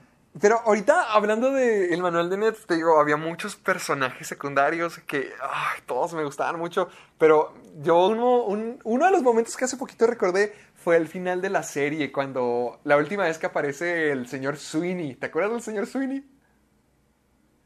Sí, el El maestro. maestro de química. Ah, todavía me acuerdo de, de la- del último episodio, que era como un especial de dos partes del niño salvaje y de que Ned quería ya terminar con Mouse y que eh, Sí. todo eso. Mm, ah, me acuerdo mucho de que creo que Sweeney le dice que es uno de los peores estudiantes que ha tenido en toda su carrera y luego también le dice, pero también uno de mis favoritos. Y creo que lo ayuda y ya desaparece y se me hizo el final más Sí, épico sí, de sí, todo, sí. de todo. Sí, está muy bueno el final. Estaba Con los buenísimo. niños salvajes. Sí, la neta, esa es una serie muy buena. Ay, Sí, pues es que siento como que hay un límite en el que. Hay un punto en el que ya dejamos de ver sí, series. Y siento que. Porque mucha gente dice, no, es que las series de ahora ya no están tan buenas. Pero nah, siento que. están buenísimas. Simplemente Siento. No, no, digo las de ahora. Digo, siento que ya. O sea, van no cambiando. nuestro las tiempo, que no tienen es nuestra Nickelodeon, generación. Ajá. Y pues ya maduramos. O sea, siento que si. re- por ejemplo, una vez me puse de recreo. Y, y, y tiene su chiste y todo, pero ya no me. Ya no te pega como antes. Sí, ya no me pega como mira, te voy a no decir, de hecho, no sé si te acuerdas de que hace poquito dijimos que deberíamos de volver a ver High School Musical. Ajá. La vi ayer. ¿Y qué tal? Está bien buena, está buenísima. Pero, La pero, pero si hay cosas que digo, esto me importaba y esto me impactaba más cuando era niño. Cuando eran Sí. niños. O sea, Sí, sigo creyendo que está buenísima. Sí, siento que lo... Y ahorita lo veo un poquito como que, ay, así como que, como hasta si vieras tus propias memorias de que, ay, qué menso estaba. Sí, sí, sí, sí. No, y lo, y lo mismo, pues, digo, una vez me puse recreo y era como que, ah, está buena, o sea, es una serie que le recomendaría, por ejemplo, a Santiago, a mi hermano, pero ahorita la- ya no, como que ya no me divierte. No, "Mm". mm, Y a veces como que da- me da miedito así ver series. viejas porque como te- ya te- tiene, miedo que se te caiga. Sí, como ya, ya uno ya maduró y ya tiene una mente más crítica y dices, no, ya no quiero verlas porque no me las quiero Es arruinar. que vuelvo a lo mismo, te diré. Hay algunas series que viéndolas de adulto te das cuenta de que había varias cosas que no entendías en absoluto. Sí, Por sí. ejemplo, hay quien, hay quien sabe cuántos chistes adultos y cosas escondidas así bien oscuras en, en Eddie Eddie. Ah, ok, Cositas sí, así. Porque, por ejemplo, el, el creador de Eddie Eddie creó Eddie Eddie porque lo retaron a hacer una serie para niños, pero él hacía cosas así bien extremas de adultos y lo retaron y terminó haciendo Eddie Eddie, pero también tiene un poquito de ese toquezón de, de picarón fuerte, extremo Pues- y, y se fue a notar. Pues Luis y yo vimos la otra vez Scooby-Doo, las dos de Ah, Scooby-Doo, ¿qué las tal? películas live action. ¿Al fin se le hizo a Luisa? O sea, sí, ah, sí están malitas, pero, o sea, te digo, están disfrutables. Yo quiero ver la O sea, segunda, la segunda me gusta porque salen los monstruos. Pero también sí hay cosas que, o sea, cosas de doble sentido, o sea, de súper doble sentido. Lo que sí te decir, Dilo. que la, el Matthew Lillard, mi respeto. Ah, pues gracias a esas películas se convirtió en la voz oficial de Chaggy. Sí, sí, sí, sí. Pero neta, yo le decía a Luisa, neta, este güey, mi respeto. O sea, sí me creo que está con Scooby-Doo ahí. O sea, sí me creo que está, está con con el personaje. Porque también, porque honestamente los personajes de, de los actores que interpretan a a Fred y Vilma. y no, Daphne. está Daphne que son este Freddie Prince Jr. y está Sarah Mitchell Gellar. No, ese me hacen muy mala, muy malos, muy ¿A malas actuaciones. Pero Matthew Lillard y Linda Cardellini, la que interpreta a Velma, se me hacía como que actúan muy, muy, muy bien. Sí, sobre todo. Matthew Lillard sí lo tenía muy presente.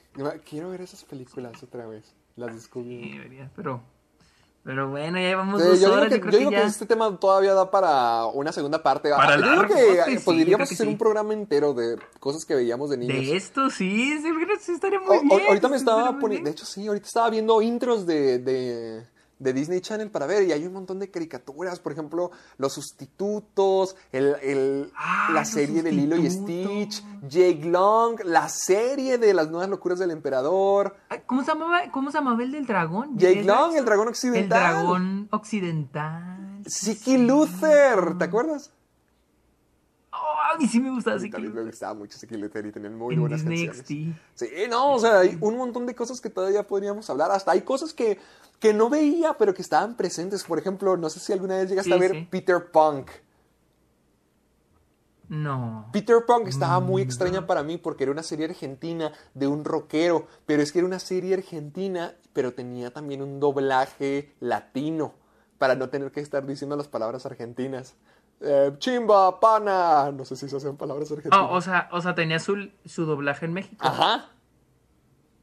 Oh, arre, arre, ah, hay de hecho, me, me- me estoy acordando que había varias series que salían de, de otros canales, de otros países, que las doblaban a manera latina y estaban bien raras. Por ejemplo, o- una que quiero que hablemos, o luego te cuento, porque a lo mejor no la viste, es la de Isateca M. ¿Nunca llegaste a verla? Sí, sí, sí, sí, la la vi. me- vi toda. Esa fue mi novela para niños que yo veía y la vi toda. La que yo llegué.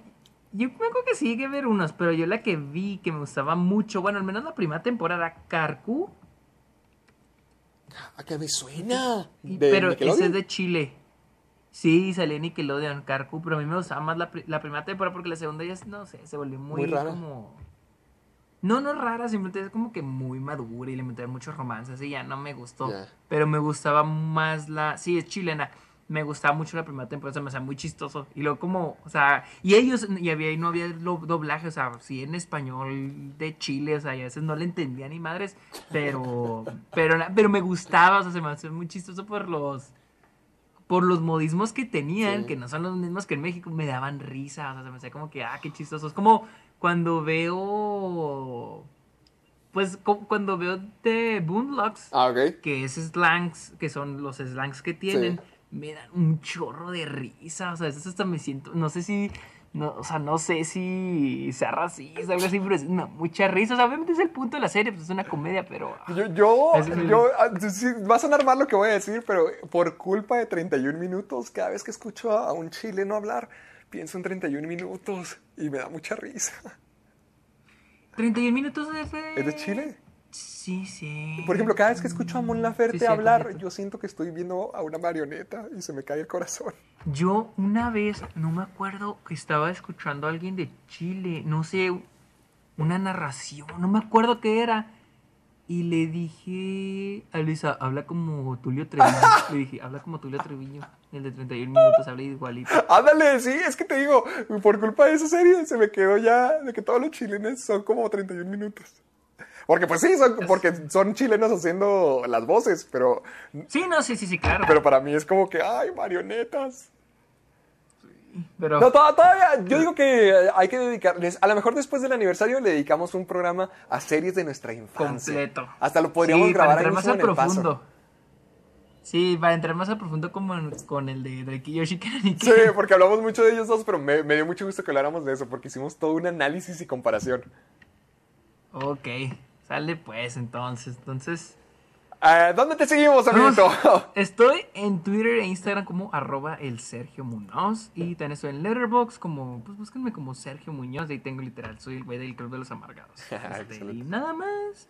A ti, Héctor, ¿dónde te seguimos? Me pueden TikTok. encontrar en. Maldito. Me pueden encontrar en TikTok como soy Héctor Portillo. En Instagram también como soy Héctor Portillo. En YouTube como Caja de Películas. Acabo de subir la primera parte de mi análisis de eh, The Last of Us. Eh, también me pueden encontrar en Facebook y Twitter como Caja de Películas. Para que vayan, vean todo, nos sigan y siempre compartan todo lo que hacemos. Así es, así que, ¿qué más? ¿Qué Eh, más? Ay, ¿dónde nos pueden prepárense la ¿Dónde nos próxima semana en Spotify, iTunes, este, y pues en todas las plataformas que ya, Que están, porque ya están en todo, estamos en todos lados. Y recuerden, la próxima semana es el aniversario, estén listos porque tal vez hagamos un en vivo. Participen en todo lo que les dijimos para poder tener todo preparado y que sea el mejor aniversario del mundo y para que vean, ustedes también van a estar ahí participando. Recuerden el hashtag un año de amargura. Así es. Y, ah, y ajá, denos todas sus preguntas, un tema que quieran que hablemos. O sea, puede que el anecdotario dure horas y lo vamos a subir. Ah, la fea, va, va, Así va, que- va, va. Perfecto. Y es más, es más, chance si dura más de dos, tres horas, podemos subir una parte Uno, parte dos. durante la semana. Una par- ajá, parte uno y parte dos durante la semana. Va, te- va, me gusta cómo suena. Ya, ya queda en cuestión de todos ustedes hacer eso posible.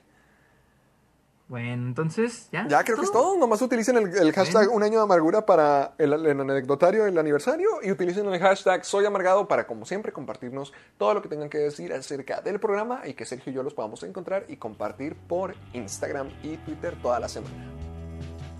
Así es. Entonces, pues qué. Ya. Bye. Vámonos, bye. Vamos, bye. Bye.